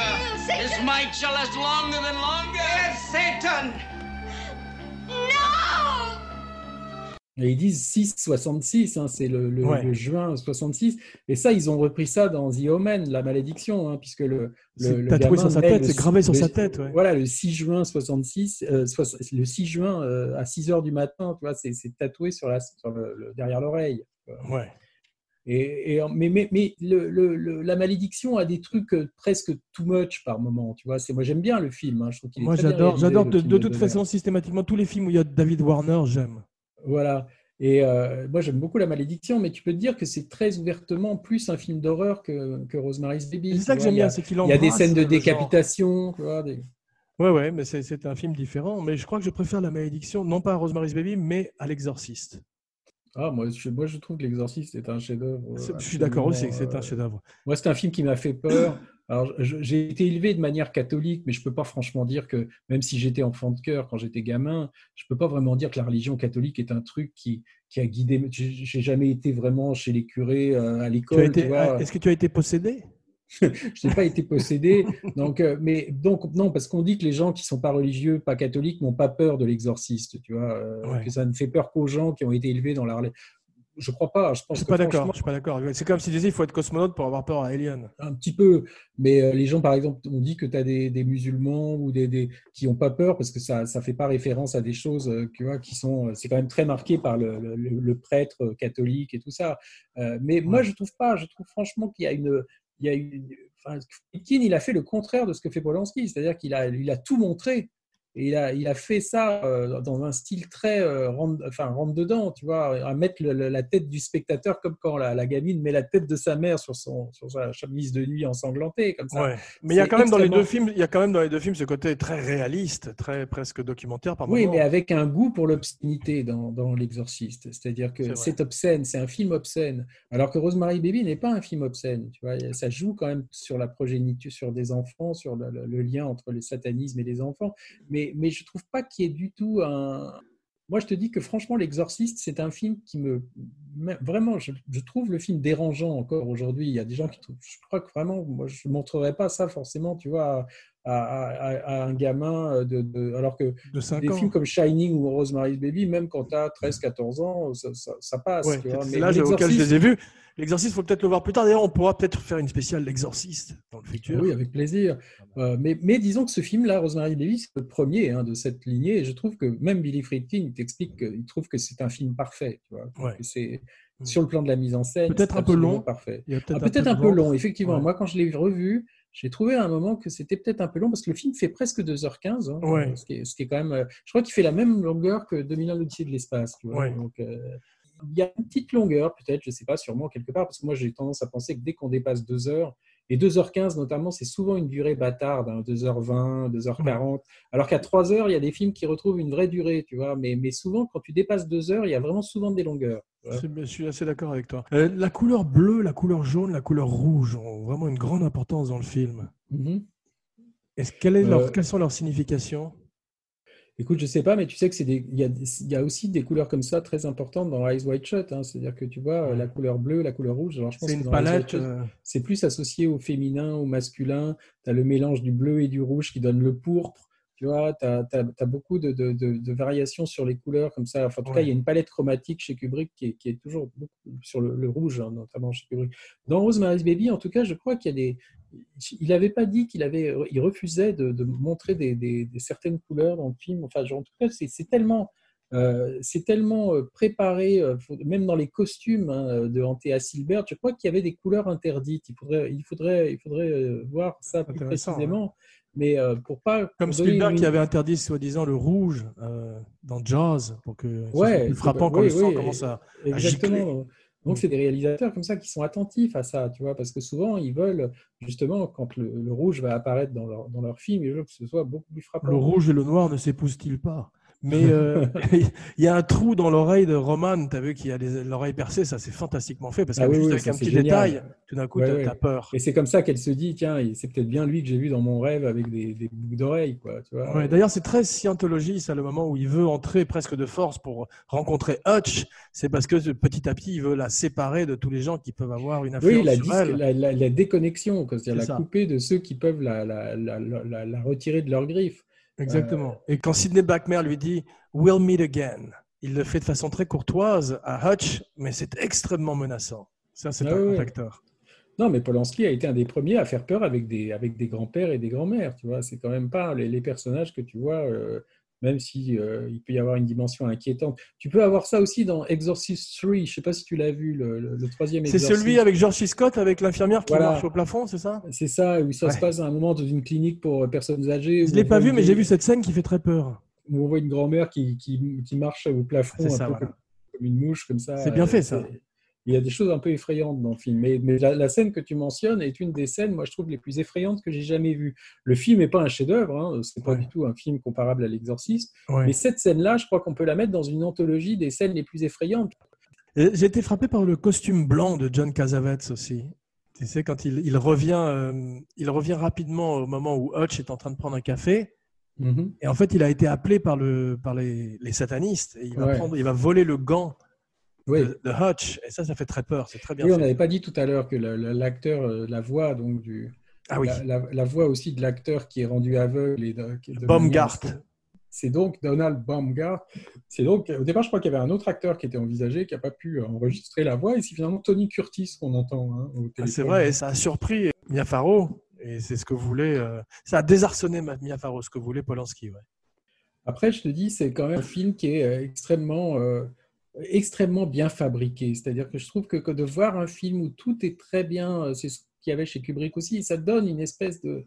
euh, Enfin, de voir que jusqu'au moindre détail, tout est pensé. Même si eux, quand elle rentre, tu sais, chez les Castevets, quand elle a découvert en fait le passage secret hein, pour euh, enlever les étagères, pour euh, passer, elle rentre dans un espèce de couloir et on voit des, des peintures avec des sorcières. C'est la Ouais. première fois qu'on voit des choses un petit peu étranges, tu vois. Et on voit un espèce de tableau euh, où on, pourrait presque croire que c'est Notre-Dame en feu, tu vois. On voit une sorte de, de Ouais, c'est cathédrale en train de brûler. On ne sait pas beau, si c'est l'incendie, de Londres ou je ne sais pas quoi, mais, mais ça fait penser comme ça à une église en feu, tu vois. Quoi. Ouais, Euh, Ouais.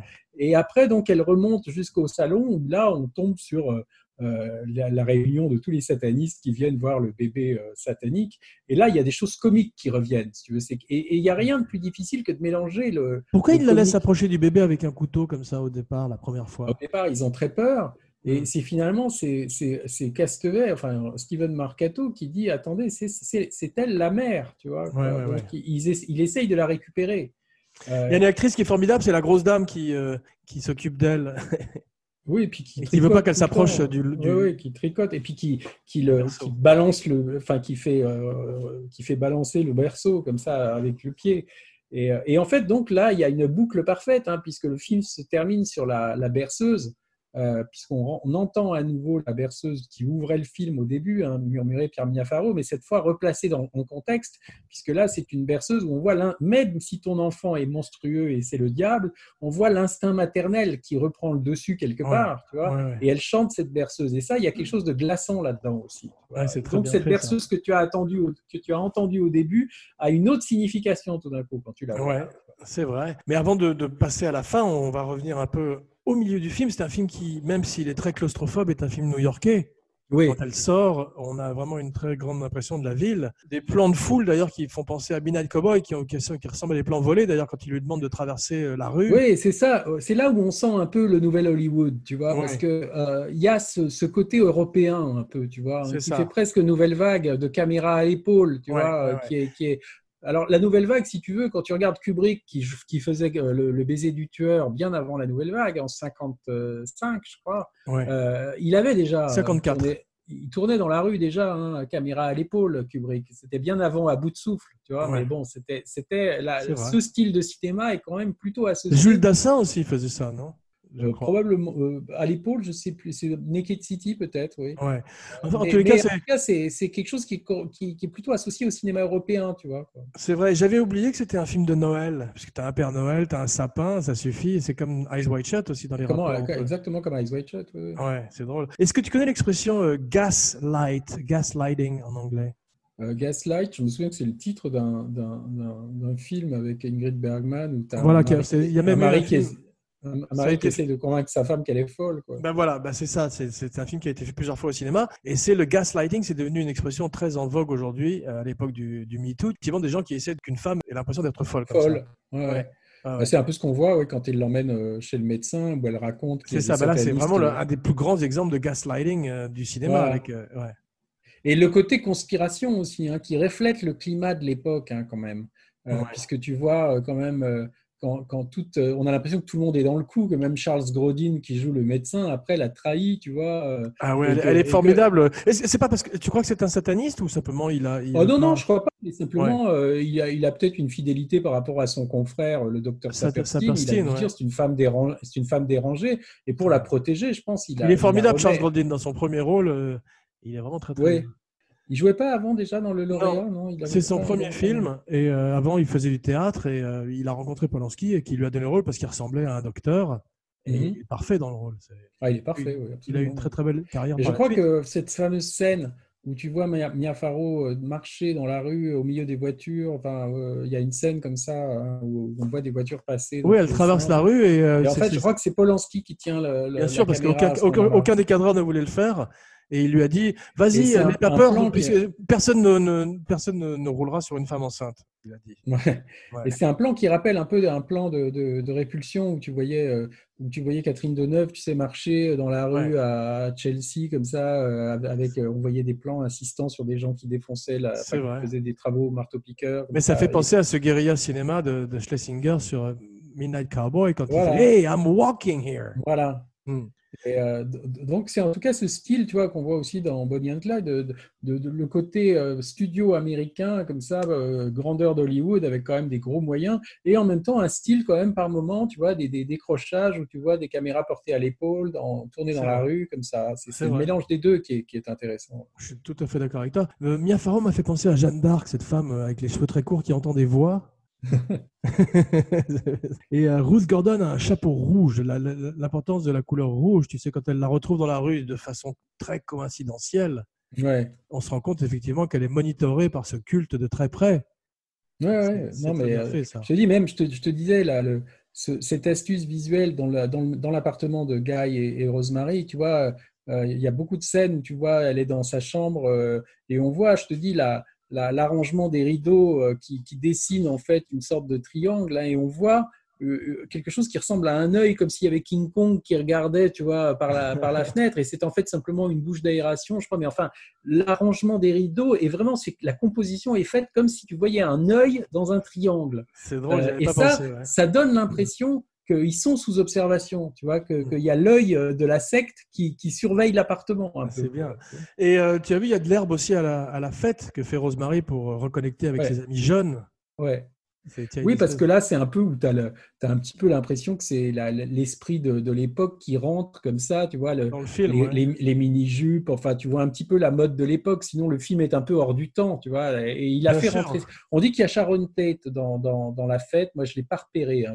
Non, de mais il y a des gens qui ont discuté, qui disent que c'est une légende urbaine. Et effectivement, je l'ai pas On, on la voit pas, enfin en tout cas, si elle y était, elle a été coupée. Parce Tiens, à propos de, de caméo comme ça, est-ce que euh, John Alcott est dans la scène du bordel dans Barry Lyndon Oui, bien sûr. Il est, il est assis à côté de Ryan O'Neill sur le, sur le, dans le fauteuil. On voit un, John un Alcott, le chef un- opérateur du film. Oui, on voit un soldat euh, assoupi. hein, dans, drôle. tu, vois, tu vois Ryan avec deux femmes euh, au sein nu qui sont assises Oui. euh, sur ses genoux. C'est peut-être pour ça que j'ai pas vu Alcott, parce qu'il y a des femmes. Il est en train de les embrasser et tu vois un type qui est, qui est- qui est un soldat qui est en train de dormir dans le fauteuil voisin et c'est John Alcott. oui, oui. Il y a une scène extraordinaire où euh, elle lui demande de toucher son ventre parce que le bébé a bougé. Et Guy touche le ventre et il retire sa main quasiment instantanément comme s'il avait touché l'électricité. C'est- Ouais, ouais. Il est extrêmement peu chaleureux comme père et on sent qu'il est, il est mal à l'aise. C'est très bien fait ça. Oui, et puis même à la fin, tu vois, il- quand, elle, quand elle arrive avec le couteau devant tout le monde, on voit, il, a- il arrive pas à la regarder, tu vois. Ah, il, est affreux. temps- il, est, il est le dos tourné comme s'il avait honte un peu. C'est lui ça. le vrai méchant, le, le pire de cette histoire. Oui, mais tu vois, il arrive toujours. C'est un truc que, Kubrick a retenu pour Shining, je crois, à un moment. C'est que quand on la voit faire l'amour avec le diable, hein, on voit cette espèce de main avec des griffes comme ça, qui la, qui la griffe comme ça sur, le, sur le corps. Et Ouais. quand elle se réveille, elle a des traces de griffes. Et lui, Bien il sûr. dit en fait qu'ils ont fait l'amour pendant la nuit, mais qu'il a, il faudrait qu'il se, coupe Non, il les dit, je me, ongles, il dit, je me suis coupé les ongles depuis. Il est allé se couper les ongles. Donc, tu as l'impression que c'est juste, ça justifie un petit peu. elle- Tu te dis, elle a peut-être rêvé ça pendant que son mari lui faisait l'amour dans son sommeil, tu vois. Quoi. Ce qui est euh, quasiment un viol, d'ailleurs, une fois de tu peux, plus. tu, peux, tu peux croire pendant très longtemps dans le film que tout ça se passe un peu dans sa tête. Enfin, qu'elle a, rien de ouvertement fantastique n'apparaît, quoi. Tu vois, même le bébé, tu le vois pas à la fin. Tu Non, ça c'est que- une bonne idée d'ailleurs, parce que William Castle voulait le montrer, ça aurait été très bidon. bah, ouais. ça aurait été ridicule ou ça aurait été comme dans Larry Cohen, là, It's Live. Alive. Ah, It's It's Alive. Alive, tu vois. Ouais. Ça Ah non, c'est Carpenter, pardon. bébé un peu grotesque. Il y a une partie du film que j'ai bien aimé qui ralentit un peu le film et qui est toujours intéressante, c'est le, le travail de détective de Rosemary qui remonte petit à petit euh, la piste. Mhm. Et euh, en particulier cette scène de Scrabble et ces anagrammes euh, qui m'ont fait penser à All Work and No Play Oui, oui. de Kubrick, et ou alors Le- la, la machine à écrire dont tu nous parlais dans euh, de- Diabolique. diabolique. ouais. Mm, ouais. Et Le ça, nom est anagramme. Ouais. Et ça fait partie de ces inserts que filme très bien Polanski aussi. Oui, c'est visuel, tu vois, c'est quelque chose, plutôt que d'une scène de dialogue qui expliquerait, elle arrive à Ouais. trouver visuellement avec les lettres du Scrabble, comme ça, en les permutant, c'est une très belle idée. Et ça, ça fait partie vraiment aussi de quelque chose qui, qui, qui communique une atmosphère, euh, par exemple, ce, ce All of Them Witches que tu vois avec des lettres de Scrabble, le- c'est très inquiétant la manière dont il filme le... le- Ouais. le- Il arrive à faire quelque chose d'inquiétant avec le quotidien, avec l'ordinaire, et ça, c'est très fort. Et euh, j'ai vraiment été frappé par le travail de Ralph Bellamy, Mhm. Parce qu'il est euh, effectivement très rassurant comme un médecin de famille. Et quand il faut qu'il soit menaçant, il, ça fait penser aussi à l'invasion des profanateurs. Tu sais, quand tout d'un coup, euh, tous ces, euh, ces répliques d'êtres humains se, se liguent contre le héros, il y a un petit peu ça aussi avec ce côté Ah bah oui, secte oui, euh, secrète euh, Oui, oui, ça, c'est et absence euh, d'humanité. Mais pour moi, c'est très lié au climat de l'époque, tu vois, un climat de paranoïa un peu en Amérique. Tu vois. Oui, tu avant c'était a- effectivement avant c'était la guerre froide, c'était le, le nucléaire, et a- puis du coup c'est le Watergate et le Vietnam. Et tu vois, même à un moment, elle est chez le médecin et elle feuillette un magazine et c'est Time Magazine et tu vois, Is God dead Tu vois? Il y, a, Ouais, c'est il y a- vrai. il y a une une avec une. Et à la une- fin, euh, Ralph Bellamy dit God is dead ou un, Ouais, des satanistes dit euh, Mais euh, pourquoi n'a-t-elle pas été nommée à l'Oscar? Parce que je trouve sa performance ah exceptionnelle. bah oui, Enfin, non, mais c'est incompréhensible. Je crois même que Polanski n'a même pas été nommé. Si, euh, je crois pas qu'il a été nommé. euh, pas sûr. Non, je crois que c'est Rose Gordon qui a gagné, mais Oui, oui, Rose Gordon a gagné, je- je- mais je pense que c'est lié à la mauvaise réputation des films fantastiques d'horreur qui n'étaient pas jugés dignes d'être euh, couronnés Ah à l'Académie, tu vois. Ouais. Ça n'avait pas très bonne presse. Et c'est aussi pour ça que Shining n'a pas été nommé aussi, tu vois. Enfin, c'est que c'est pas considéré. Mais bizarrement, L'Exorciste avait été euh, avait été nommé, mais ça avait été un tel succès. ah oui. Et puis il faut attendre. Le Silence des agneaux, qui, dont on avait parlé, qui est quand même un film pseudo horrifique, un petit pour, ouais. gagner effectivement tous les prix. Mais là, si tu veux, il y a un truc marrant quand tu regardes Rosemary's Baby. euh, quand tu parlais du travail du détective, tu vois, c'est que c'est un personnage qu'on re- qu'on retrouve dans les, souvent dans les films de Polanski, dans Chinatown, bien sûr, mais La aussi, par Porte. exemple, dans La Neuvième Porte, tu vois, ou même dans The Mais moi, je suis moins fan de la neuvième porte que toi. Il y a des bonnes choses dedans. J'aime bien, le côté- j'aime bien le côté Tintin dans- de l'occulte, Ouais. mais je trouve pas ça aussi bien que Rosemary's Baby. Non, c'est pas aussi bien, mais, mais moi j'aime beaucoup le film quand même. Je trouve que c'est un film qui n'a pas été euh, euh, bien mis, enfin qui n'a pas été euh, reçu comme il aurait dû. C'est-à-dire on l'a, on l'a, euh, comment ils disent, dismiss, tu vois, on l'a, on l'a rejeté un petit peu comme un truc pas sérieux, euh, avec justement Polanski qui tombait dans des travers qu'il avait, qu'il avait évité dans Rosemary's Baby, notamment dans sa peinture euh, du diable. Oui, puis en plus, il, a- il avait fait, il avait dit un truc, c'est qu'il voulait caster aussi Sharon Tate, mais il avait dit que c'était pas éthique. Et il n'avait pas casté Oui, Sharon oui, il Tate voulait- dans le il rôle. voulait Et là, il a voulait quand même cassé sa femme, et ça fait penser un peu à ce que fait Rob Zombie avec Cheryl Moon Zombie, qui est dans tous ses films, et qui est pas une très bonne actrice, et enfin, en tous les cas, pas une actrice que j'apprécie énormément, donc qui Oui. teinte déjà ma vision dès le départ. Oui, ou Solveig de Martin dans les films de Wenders, tu vois. Enfin, il y a quand même beaucoup de metteurs en scène qui ont utilisé leurs femmes et qui n'étaient pas toujours des actrices inoubliables, tu vois. Ouais. Mais euh, non, mais c'est sûr que Emmanuel Seigné dans La Neuvième Porte, notamment euh, les scènes où tu vois ses yeux changer de couleur, tu vois, c'est pas ce qu'il y a de mieux dans le film. Non, c'est un peu cheap tout ça. ouais. Euh, même Alan Parker, il était tombé un peu là-dedans dans, à la fin de Angel Heart pour te signifier que le personnage est, satanique, faut lui faire changer les, les, les- les- les pupilles. Voilà un film, Angel Art, qui est, qui est magnifique, mais qui rate son atterrissage, effectivement. Moi, j'ai bien aimé quand même Angel Heart, à l'exception du Non, plan bah, euh, c'est ça, je te dis l'atterrissage, et je te parle de ce plan final qui est un peu ridicule et qui n'est Ouais, pas à la hauteur du reste du film, qui pour moi est le meilleur film de Alan Parker en tout cas. Je- Ah oui, oui, bah, je suis d'accord. Où il y a aussi, un, je trouve, des, une façon de filmer des inserts. Alors, je ne sais pas si c'est là le côté de la pub hein, de Parker, mais en tout cas, il y a des tas d'inserts dans Angel Art qui sont filmés aussi de Et manière puis toutes ces scènes, toutes ces scènes entre De Niro et Rourke, Rourke au sommet de, son, pou- de, ce- de son pouvoir, tu vois, de sa force, sont électriques et absolument des, fascinantes. Et tu sais que c'est un film en fait que beaucoup de ce qui était en gestation, un peu comme Entretien avec un vampire à Hollywood pendant des années. Parce que Je sais, mais ça, je ferais volontiers une spéciale Angel Heart avec toi. Si Ah, tu on veux. peut, ouais, parce que tu sais qu'au départ, c'est vraiment, il y a même Brian De Palma, on lui avait proposé hein, de, de faire, parce que c'est un livre qui se passe à New York, en fait. Il est déplacé à la Nouvelle-Orléans. euh, Ah bah écoute, je, le- je le reverrai volontiers pour une émission. Il y a un tic-tac d'horloge très présent, comme dans Dunkerque de Nolan. Tu as vu Mm. ça dans Rosemary's Baby? Qui est toujours un truc inquiétant, le tic-tac d'horloge. hein. C'est Ça, c'est- paye ça, c'est toujours. dans- c'est pendant le rêve, je crois, non, qu'on entend ça. C'est pendant le rêve, mais on l'entend aussi, je crois, ça, ça, ça blur, ça, ça déborde sur la réalité, ça bave sur la réalité. Je crois que c'est. Mais ce, qui, ce que je trouve remarquable, là, c'est que par moment, si tu veux, tu vois à quel point, même dans des films ultérieurs de Polanski, le, le schéma de Rosemary's Baby s'est retrouvé. Et, et je, je me souviens lui avoir posé la question, mais il n'avait pas du tout conscience de ça. Tu vois Donc je pense que c'est quelque chose d'inconscient. Si tu vois, par exemple, un film qui est pourtant pas un, un très bon film de Polanski, il a, il, il a une bonne réputation aux États-Unis, mais pas tellement en France, qui s'appelle Lune de fiel, tu vois Oui, je Euh, ne suis pas très fan, c'est avec Peter Coyote. Mais tu vois en fait que comme dans Rosemary's Baby, il y a un couple, tu vois, qui est un petit peu porté sur des pratiques déviantes. Alors Ouais. chez euh, dans Rosemary's Baby, c'est le, le satanisme, Ouais. et euh, dans, dans Lune de fiel, c'est le sadomasochisme, qui Ouais. essaye de convertir un jeune couple un peu youpi, tu vois, un peu euh, lisse, tu vois, à leur pratique. passionnant. J'aurais préféré que ce soit Bip Bip le coyote que Peter Coyote. Ça aurait été plus drôle. Moi, je trouvais qu'il était pas mal. De, Non, non, je je, je déconne, c'est un bon trouvais acteur. qu'Emmanuel Esfigny était pas terrible. Ouais, c'est ça, c'est un peu mon problème. Comme avec Cheryl Moon Zombie, qui a un très joli nom néanmoins. Et euh, elle se dit, ils se disent pas à la fin, les satanistes, qu'elle va entendre son bébé à travers le mur quand il lui annonce que son bébé est mort, malheureusement? Bah, si, euh, je sais pas, oui, je sais pas s'ils Est-ce qu'ils le font exprès Est-ce qu'ils le font exprès pour que la mère, tout d'un coup, s'occupe de cet enfant? Je sais pas s'ils ont conscience qu'on entend tout comme ça, euh, à travers le- qu'on entendait les messes noires et tout ça, puisque euh, Ouais. Enfin peut-être que Cassavetes ça a dû leur dire, mais Ouais, c'est ça. je pense qu'à la fin il, il cherche une mère pour cet enfant, si tu veux. Donc quelque part, euh, il est très content, euh, Steven Marcato, à la fin quand euh, finalement Rosemary arrive. Mais il y a des touches comiques hein, quand même quand tu vois ce japonais satanique qui prend des photos, tu vois. Ou des Ouais, qui comme est ça. les bordures euh, un petit peu parodiques, comme un peu, un peu. euh, Ouais, mais il a toujours ça, hein, même dans la neuvième porte, il y a des trucs un peu comme ça. C'est moi, moi je ça- trouve que ça c'est ça m'a fait penser, peu- ça m'a fait penser un peu au japonais d'Ice White Shot aussi, tu sais, dans, chez Milich. Oui, un petit peu, exactement, oui, oui, chez Milic, oui, oui. un oui, petit oui. peu parodique et caricaturé. Ah non, mais moi je pense franchement qu'il y, y a un papier à faire, ou euh, en tout cas sur les parallèles entre Eyes Wide Shut et, Shine, et euh, Rosemary's Baby. C'est, Ah ouais. pour moi, même les, le Dakota Building, si tu veux, frappant. est très voisin. Euh, J'ai préféré, Alice- préféré Rosemary's Baby que Ice White Shot.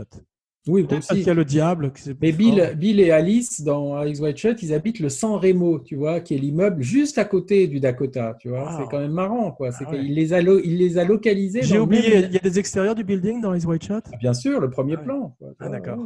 c'est Le drôle. premier plan, tu vois que c'est le San Remo. Ah, c'est fou. 2,3 millions de dollars et 33 millions de dollars à l'arrivée, ce qui est un très gros succès à la fois critique, commercial. Ça fait Oui, de une Polanski- énorme star. Polanski était au top et quand tu vois comment le dernier Tarantino, euh, on, on voit, tu sais, quand tu as Leonardo DiCaprio qui joue un acteur un peu has-been avec euh, Ouais. Brad Pitt, ils se rendent compte qu'ils sont voisins Dalton de- Cliff Booth. Ils sont voisins de Sharon Tate et Polanski. Il les voit arriver en voiture et il dit Roman fucking Polanski, tu vois, Rosemary's Baby. Et tu vois, on sent que Rosemary's Baby vient de sortir et que c'est un truc qui a, qui a créé euh, vraiment l'événement, tu vois. Ah, c'est vrai, parce que le film se passe en 69 et, et le, le film vient de est sorti en sortir. 68, ouais, Ouais, mais il, ouais. il était encore sur la, dans le succès, de- dans la traînée du succès de Rosemary's Baby, Polanski à ce moment-là, tu vois. Vrai. Et on voit quand même que c'est quelqu'un qui, qui suscitait l'admiration. hein. C'était le Wonder Boy. quoi. All right.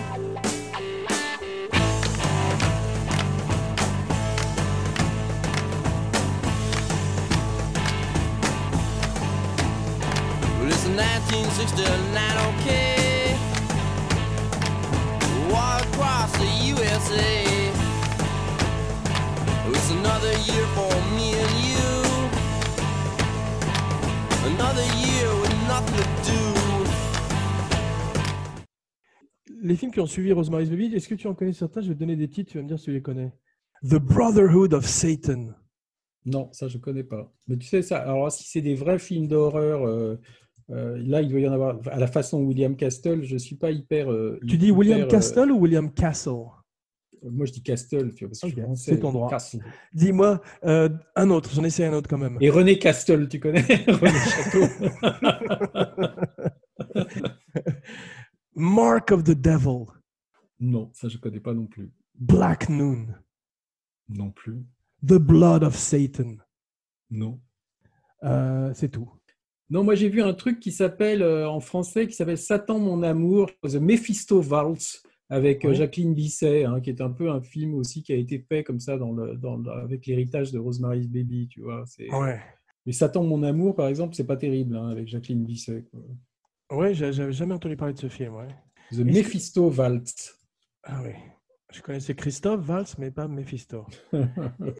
Bah, en tout cas, espérons que cette émission ne sera pas maudite, comme tous ces films dont on a parlé, Poltergeist, Rosemary's Baby et L'Exorciste. Hail Satan, à tout hasard, pour se protéger, on ne sait jamais. Hein. Et euh, merci, bien, voici venu l'heure de ta catchphrase. C'est à toi. Eh ben, bonjour chez vous.